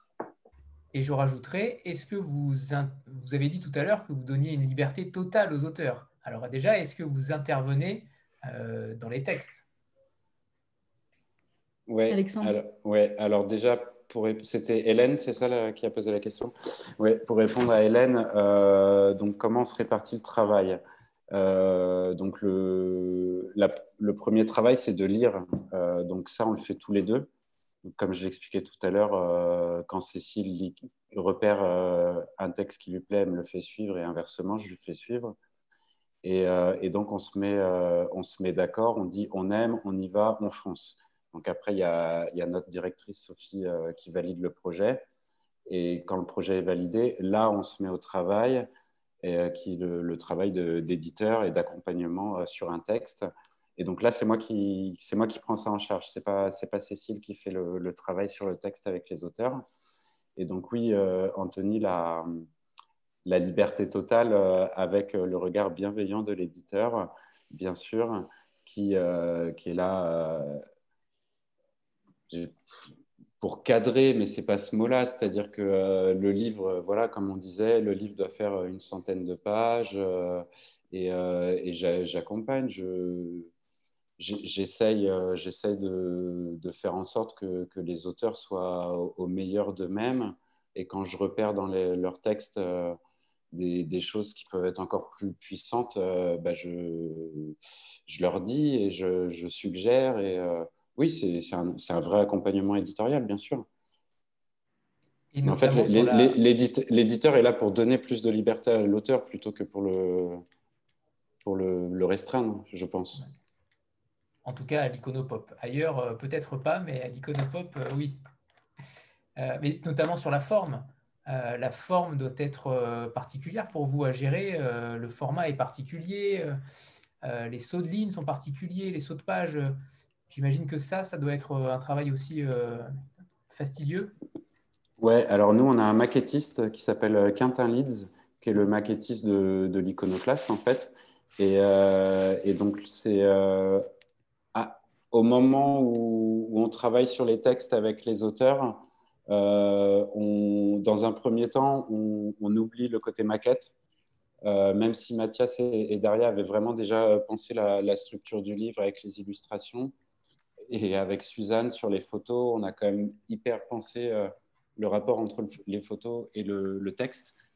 Mais après, on confie cette, cette matière à, à Quintin qui lui euh, est directeur artistique et, euh, et il s'éclate par exemple sur le livre de Mathias et Daria. Il a fait des propositions euh, sur la typo, il a, il a proposé des, des variations de, de, de, caractères qui sont, qui sont assez, assez fortes en fait. Et, et ça, c'est la proposition du maquettiste. Et, et on, voilà, enfin, on a trouvé ça étonnant, déroutant. C'était pas prévu au départ, mais en fait, on a aimé. On a dit ouais, d'accord, on fonce quoi. Ça, ça rend. Voilà, la Marie, elle est en train de monter le générateur de de poésie automatique. Il y, a, y, y, a, des audaces en termes de maquettes qui, qui, sont venues au fur et à mesure, et notamment, notamment avec le travail de notre, de notre maquettiste. Il était plutôt habitué, je crois, chez l'Iconoclaste à ne faire que les couvertures. Et là, ou, peut-être pas. Je, je, oui, il fait, il, fait essentiellement, il fait essentiellement les couvertures, mais pas uniquement. Il travaille aussi euh, sur, euh, sur les intérieurs, euh, notamment sur la, sur la non-fiction, qui demande un gros travail de maquettiste aussi parce que c'est des livres qui sont illustrés. D'accord. Agathe?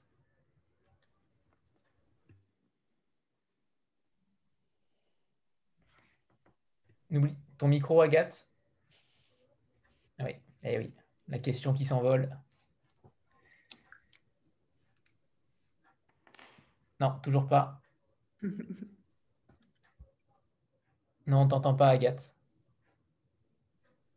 C'est bon. C'est bon là? Oui. Ok. c'est ok. Désolé. Euh, oui, donc au début du Variant des éditions, vous aviez dit que vous n'aviez le droit de publier que six livres, donc trois euh, là maintenant et trois en avril, je crois. Et donc, euh, ma question, c'était de savoir euh, comment, comment vous faites pour sélectionner ces six livres, parce que peut-être que là, c'est le début de la collection, donc vous n'avez pas peut-être reçu beaucoup de manuscrits, enfin, j'en sais rien, j'ai aucune idée, mais... Euh, et après, en plus, au fur et à mesure des années, j'imagine que le nombre de manuscrits ne va cesser de s'envoler. Donc, est-ce que vous avez déjà, dès maintenant, établi des critères assez sélectifs, on va dire, ou est-ce que vous marchez au coup de cœur ou comment, comment ça se passe? Il euh, faut qu'on kiffe en fait. Il y, a, il y, a, quand même euh, une chose qu'il faut savoir, c'est que même si c'est le début, nous avons actuellement avec Alexandre énormément de manuscrits en attente. Euh, on en reçoit alors, beaucoup. Comment ça se fait justement, Cécile, alors que la collection est... va sortir dans deux jours? Les bruits de couloir et on vous envoie déjà alors, il y a deux choses. La première, c'est que les livres sortent dans deux jours, mais ça fait quelques, de faire deux mois, deux mois et demi qu'il a été annoncé que cette collection euh, s'ouvrait, professionnellement parlant et, aussi médiatiquement. Euh, et donc, quand vous annoncez l'ouverture d'une collection euh, avec des textes en vers, il y a beaucoup, beaucoup, beaucoup de gens qui écrivent de la poésie en France, comme il y a beaucoup de gens qui écrivent des romans, qui écrivent en fait. Donc, on en a reçu, enfin, je ne pourrais pas vous dire la pile de manuscrits qui sont à côté de, nos bureaux et, et surtout sur, euh, dans nos boîtes mail, mais on en a beaucoup. Et en fait, notre problème, si il faut qu'on parle d'un problème qu'on a avec Alexandre actuellement, c'est qu'on a des, coups de cœur pour beaucoup de choses, mais on a peu de place. Donc en fait, on est en train de, prévoir ce qu'on va euh, euh, publier, mais des mois, voire des années à l'avance, parce que parce qu'on reçoit énormément de choses déjà. Pour l'instant, on arrive à tout lire, on arrive à faire un tri, on arrive euh, à répondre aussi, mais euh, il faut pas que, il faut presque pas qu'il y en ait euh, plus que ce qu'on reçoit déjà, parce que c'est, c'est quasiment, on en reçoit tous les jours hein, des manuscrits. alors parfois c'est, quelques poèmes, parfois c'est beaucoup de poèmes, ça dépend. Donc pour l'instant, on a, on a la chance de lire des choses incroyables et on a aussi cette frustration parce qu'on aimerait publier tellement de choses pouvoir publier tellement de choses. Et, euh, et on est dans, notre, dans, dans, nos six livres par an. Donc voilà, euh, si, si, on en reçoit beaucoup des manuscrits. Si, si j'imagine le succès est là, euh, la limite de 6 sera révolue bah, on verra, c'est dans vos mains, ça. On pourrait faire une multinationale de la poésie, mais c'est la balle est dans votre camp, les gars. Très bien, très bien. On fera en sorte que. Euh, je, milite, pour un, pour un, pour un iconopop euh, Cécile Coulon, mais euh, est-ce que est-ce que est-ce que c'est envisageable? On sait que certains éditeurs s'éditent eux-mêmes, donc c'est possible. Maintenant, est-ce que Cécile Coulon pourrait le faire?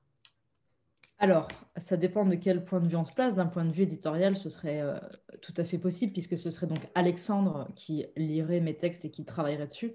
Il y a une question, euh, par contre, morale qui rentre en jeu, qui est que j'ai publié mes deux premiers recueils au Castor Astral euh, et, que, et que je me vois mal partir à l'iconopop où je suis moi-même éditrice avec des textes qui ont d'abord été mis en lumière par un autre éditeur. Je l'ai fait pour les romans, pour des raisons très personnelles, euh, sachant que les éditions Vienami euh, sont, ont été vendues, enfin, sont vendues actuellement. Mais euh, là, je n'ai aucune raison de venir euh, publier mes textes à l'iconopop, sachant que sachant qu'en fait pour moi c'est un espace pour mettre en lumière ceux des autres. Et puis je pense aussi de manière générale que dans la vie il faut pas mettre tous ses œufs dans le même cul de poule, comme on dit chez moi. donc voilà. On est très expression, très expression. Je pense qu'une bonne expression vaut mieux qu'un très long discours, donc je fais les deux. Vous voyez, comme ça au moins tout le monde est. C'est vrai, c'est vrai. On adore. Jean-Marc?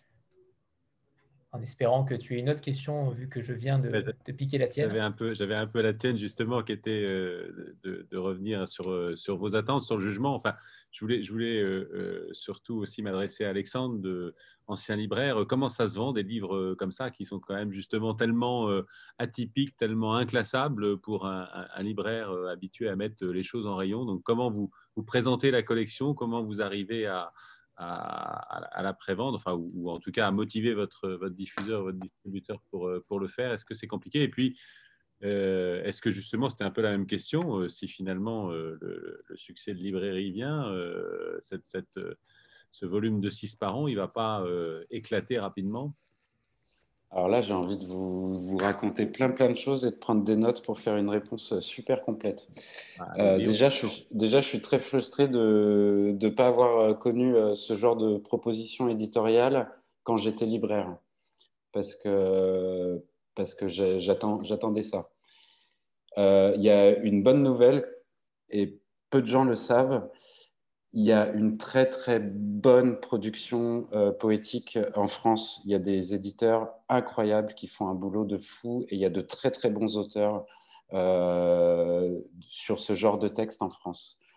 Euh, malheureusement, ils sont assez peu mis en lumière pour tout un tas de raisons, des raisons commerciales, financières la plupart du temps, parce que c'est des maisons d'édition qui n'ont pas beaucoup de moyens parce qu'il y, a assez peu d'espace médiatique euh, pour, pour ce genre euh, littéraire, etc.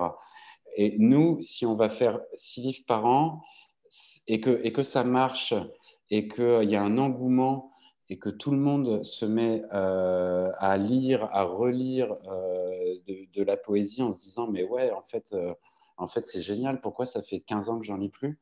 Eh ben, moi, c'est mon vœu c'est que ça bénéficie à, tout le, marché et à tous ces éditeurs et à tous ces auteurs qui nous portent depuis des années, qui nous nourrissent.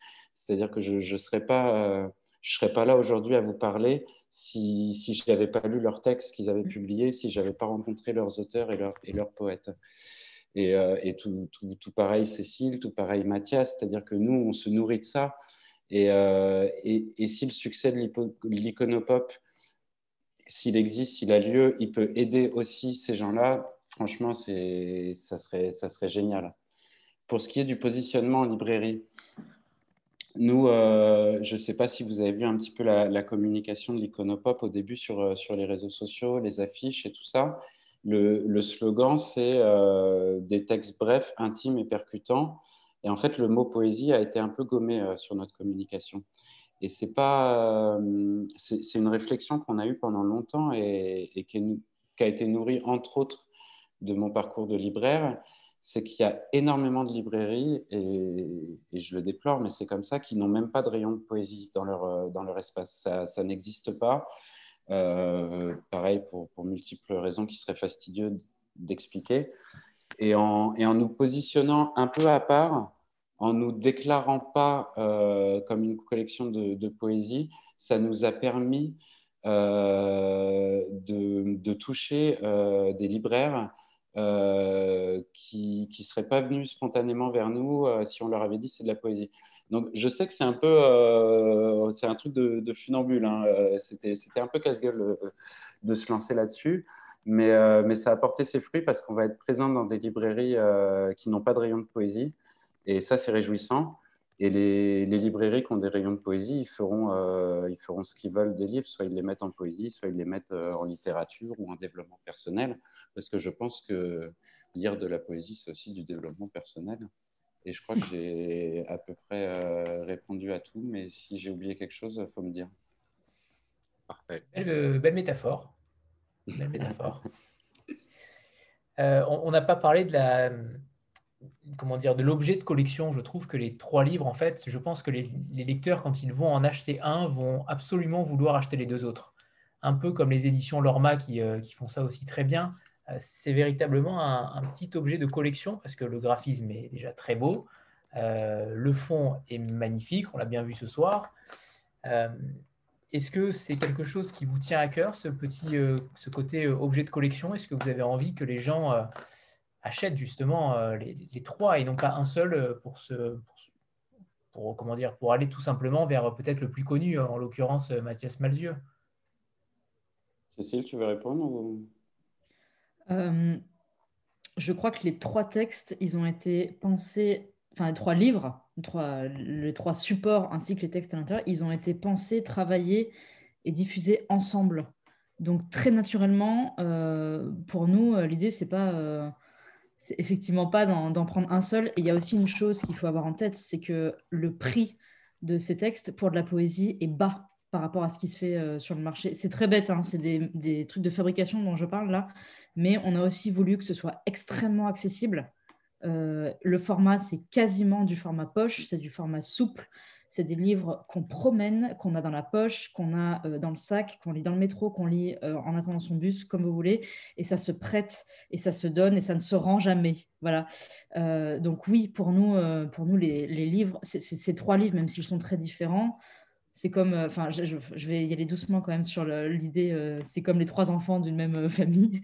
c'est pas le cas. C'est juste que c'est trois livres de la même bande. Et donc, oui, on a envie que les gens découvrent ces trois auteurs ensemble qui, ont, qui sont très différents et heureusement, mais qui sont réunis sous le, comment dire, sous le désir, comme disait Mathias tout à l'heure, et, sous le langage. Donc, oui, oui, tout est fait pour qu'ils pour qu'ils aillent ensemble, ces trois textes. Donc, il y a, cette identité de couverture hein, avec les titres euh, écrits à la main. Sur chaque première page, on a aussi une écriture manuscrite qui est la, la note, euh, sorte de note d'intention des auteurs où ils racontent leur, rapport à l'écriture. Et, euh, et, en dernière page, systématiquement, on a mis dans la même collection et on a mentionné les, deux autres titres. Donc oui, il y a, il y a une volonté de notre part de bah voilà, ça s'appelle une collection. Et qu'est-ce qu'on fait avec une collection? Bah, On la collectionne, quoi, tout simplement. C'est clair comme de l'eau de roche, si on veut rester dans les expressions. Euh, je vais m'adresser peut-être aux, trois auteurs. Euh, est-ce que, est que vous avez eu des influences littéraires ou poétiques? Euh, Qu'est-ce que vous lisez en ce moment? Est-ce que vous lisez de la poésie? Est-ce qu'au contraire, euh, vous vous en éloignez et c'est un peu votre euh, jardin secret, la poésie, ou, au contraire, euh, vous ne faites que ça? Vous ne lisez que ça? Suzanne? Réponds? Je sais pas. Vas-y, Suzanne. allez-y, allez-y. Vas-y, vas-y, Suzanne, vas-y. D'accord. alors, mes influences, mais c'est marrant parce que tout à l'heure, vous avez, Mathias et Maria, parler longuement. Euh, euh, alors, ils ont fait de la musique, mais, mais c'est, c'est, d'abord de la poésie et des mots. Euh, Serge Gainsbourg, Boris Vian, Léo Ferré. tout ça, c'est un peu ma bande à moi aussi. Alors, c'est la bande, une bande à laquelle. enfin, j'étais pas née quand, il, quand quand il foulait la terre, mais, euh, mais c'est moi des choses que je me passe en boucle. Euh, c'est vraiment mes influences dans le rythme, notamment des mots, euh, et dans, dans, le jeu avec le langage et, les sonorités. Et après, de plus actuel, je je lis pas beaucoup de poésie actuelle. Après, j'ai fait des études de théâtre, donc euh, j'ai été bercée par les, par les grands textes, euh, par les grands auteurs et notamment par la poésie, euh, par la poésie très stylisée et très, très emphatique et théâtrale. Et d'ailleurs, il y a, un, moment où, Alexandre m'a calmé là-dessus parce que c'était. on parlait tout à l'heure du rôle de l'éditeur, par exemple. Euh, Alexandre, il m'a vraiment, euh, il m'a dit, je ne sais pas si tu te souviens quand tu, m'as dit ça, mais moi, il y, a beaucoup de poèmes. J'avais le désir de mettre beaucoup de poèmes dans le livre qui étaient assez oniriques et j'avais l'impression que c'était vraiment, bah, que c'était mon style en fait, que, c'est ce que je, que, ce que, parce que ça mettait des images. Pardon, je me perds dans mes mots, mais Alexandre, en fait, il m'a dit quelque chose. Je lui ai fait lire, je lui ai lu un poème euh, assez compliqué, euh, plein de métaphores que j'adorais et, tout ça. Il m'a dit oui, mais ça, c'est l'écriture de tes pères. Et ensuite, il m'a pointé du doigt une punchline. Il m'a dit ça, c'est ton écriture. Et j'étais là, oui, mais oui, mais ça, c'est trop beau. Il y a plein d'images dans ma tête. Et en fait, non, c'était une ligne. Ça, c'est ton écriture. Bah, là, il a, il a changé ma vision de, de, de vers où j'allais orienter mon livre, par exemple. Et donc, euh, voilà, mes influences, c'était ça. C'était les grands textes, euh, un peu du passé. Euh, je ne lis pas actuellement de, poésie actuelle. Et, mais c'est la chanson, en fait. Moi, la poésie, elle se cache beaucoup dans la chanson, actuellement. Je trouve qu'il y a plein de, de jeunes qui, qui, essayent de, de, distiller un peu de poésie dans leurs textes. Comme qui, par exemple? Euh, Comme qui euh, Team Up, vous connaissez? Mm. Magnifique, c'est que des poèmes, ces chansons. Euh, alors, oh, bah, elle fait, c'est entre rap et slam, mais c'est un peu plus, c'est un peu plus. là, c'est vraiment Team il, est aussi, il a aussi un peu une, vieille âme et tout, elle, est plus actuelle, mais une fille comme Aloïs Sauvage, ses textes, les sonorités, euh, ça frappe, ça... Euh, et elle, en plus, fait de la performance scénique, du cirque, tout. Enfin, moi, j'ai assisté à un concert d'elle, y a, on se prend une claque. Euh, voilà, ses textes sont super. il y a une petite bande, il y a une petite bande comme ça qui, qui gravite autour. Pour moi, c'est la poésie est vraiment là-dedans aussi. Alors après, ça reste dans l'univers musical et donc c'est enrobé de plein de choses, mais la souche texte, je la trouve puissante. On pourrait même dire que vos trois, vos trois livres euh, pourraient être des paroles de chansons, tout simplement. Oui. Euh, ah, j'aspire à ça, ouais, beaucoup. Moi, quand on, a fait avec, euh, quand on a fait avec Daria la version audio, on a la limite de ça. C'est-à-dire que même si c'est parlé, donc c'est pas chanté avec une mélodie, mais la, mise en musique, c'est presque une mini chanson autour d'un poème. Donc on, se retrouve finalement dans les choses, même si, comme le disait Lisette tout à l'heure, dans le slam, c'est a cappella, mais en tout cas, on peut aussi entrecroiser les, techniques. Euh, il y a vraiment ce truc-là. C'est marrant parce que tu parles de Team Up, parce que je le programme à, euh, vendredi euh, au, théâtre, au théâtre de la ville. Donc, tu vois, on est sur la même longueur d'onde, Suzanne. eh bien, viens, viens si tu veux bien. tu me dis, si tu veux, bien sûr, bienvenue. Euh, il sera seul avec son piano, on va graver des vinyles à un exemplaire, tout ça. Et euh, donc, moi, j'aime beaucoup Team Up aussi. Euh, ça, va faire extraordinairement faillot ce que je vais dire, mais je lis beaucoup Cécile Coulon quand même, il hein, faut le reconnaître. Euh, je ne dis pas parce qu'elle est là, je le dirai, je le dis dans d'autres interviews, donc euh, j'ai le droit de le dire là même quand elle est là. Euh, je la lis sur Facebook. Tous les jours, je lis ses poèmes. Tous les jours. J'en loupe pas un. C'est un moment de la journée. Je, regarde Facebook. Il y a le truc. à elle a posté. Je vais lire ce qu'elle a fait. Et je suis toujours admiratif. Et j'aime beaucoup les deux livres. Le contrat de poèmes le contrat du deuxième Iconopop vient d'être signé là hein, pour euh, Mathias Mercieux. Et... Non, mais vraiment, c'est euh, une réalité de, mon quotidien. Donc, euh, vraiment, j'ai déjà, je l'ai déjà dit dans des interviews et avant qu'il soit question quand on travaille ensemble. ensuite, pour la poésie, moi, je lis de plein de choses. je, je, lis, je trimballe avec des, des, des recueils de, de poésie de, de, Dylan Thomas dans les poches et en même temps, je vais lire l'équipe et Charlie Hebdo. Euh, donc, euh, et en même temps, euh, Daria essaie de me faire découvrir Bulgakov. donc, il y a pas, moi, j'ai pas du tout de, de, ligne directrice.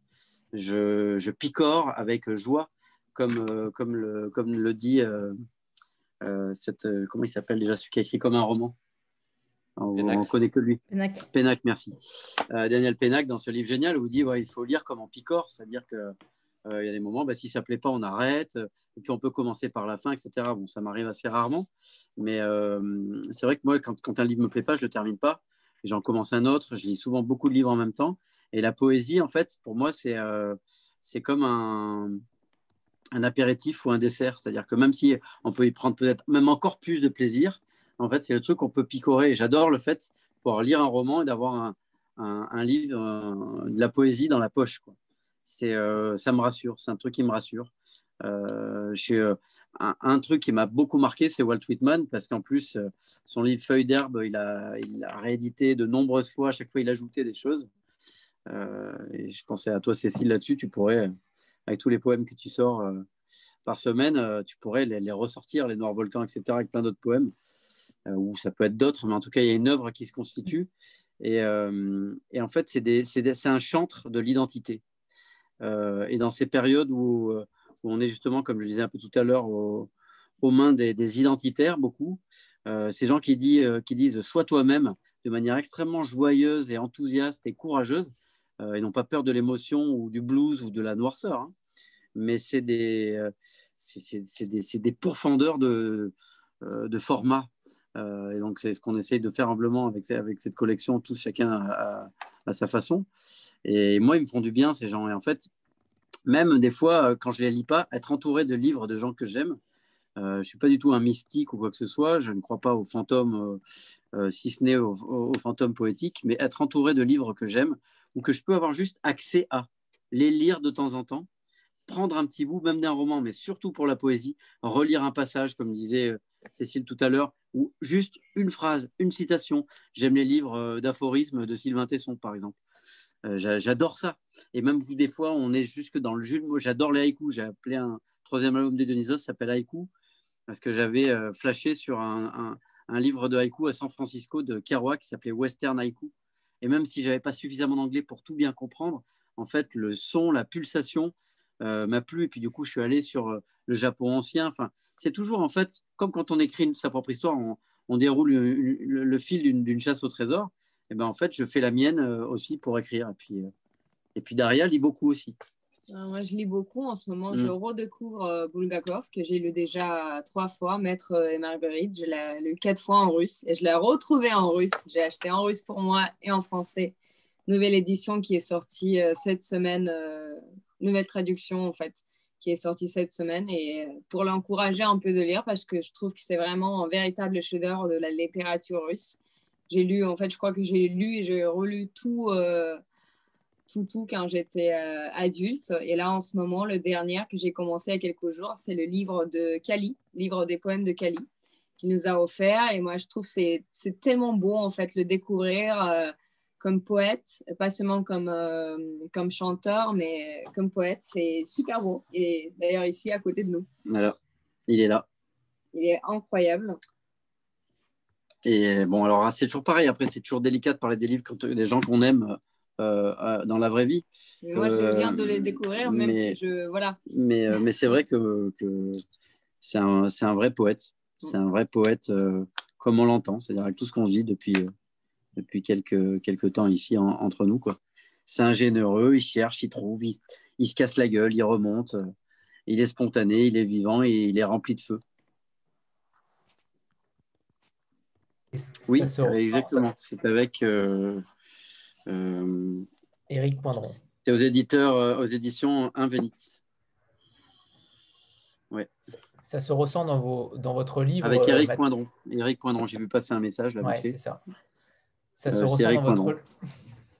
Ça se ressent dans votre livre où, où, où, on sent que vous picorez, c'est-à-dire qu'il y a beaucoup de, il y a beaucoup de thèmes dans votre livre, il y a beaucoup de, il y a beaucoup de styles, il y a beaucoup, tout est très différent en fait d'un passage à l'autre. Et ça, c'est aussi votre force. Moi, j'aime les montagnes russes. C'est vrai que j'aime passer d'un livre à. Alors, ce n'est pas un jeu de mots. Euh, j'aime passer d'un livre à la poésie, mais même pour, pour, ce que je fabrique moi et pour ce que je consomme moi. J'aime aller au cinéma. J'aime, je suis autant passionné par me retrouver au, euh, au Cap Nord en Norvège ou à être au milieu d'un champ de lave en Islande en skateboard, mais de parler euh, euh, football et poésie avec mon marchand de journal, ça, ça, j'aime beaucoup. Ça me plaît autant, en fait. Il y tout est attrapé partout. Merci. Merci, Mathias. Alors, je ne sais pas si quelqu'un a une autre, une autre question ou une dernière question à poser. Sinon, on va vous, on va vous libérer. C'était une rencontre totalement magique. Hein. donc, clairement, je pense que tout le monde sera d'accord avec moi. Alors, merci. Merci infiniment à, Lisette, à Suzanne, à Daria, Mathias, Alexandre, Cécile. J'ai l'impression de faire une chanson de Patrick Bruel. Mais, mais merci infiniment à tous.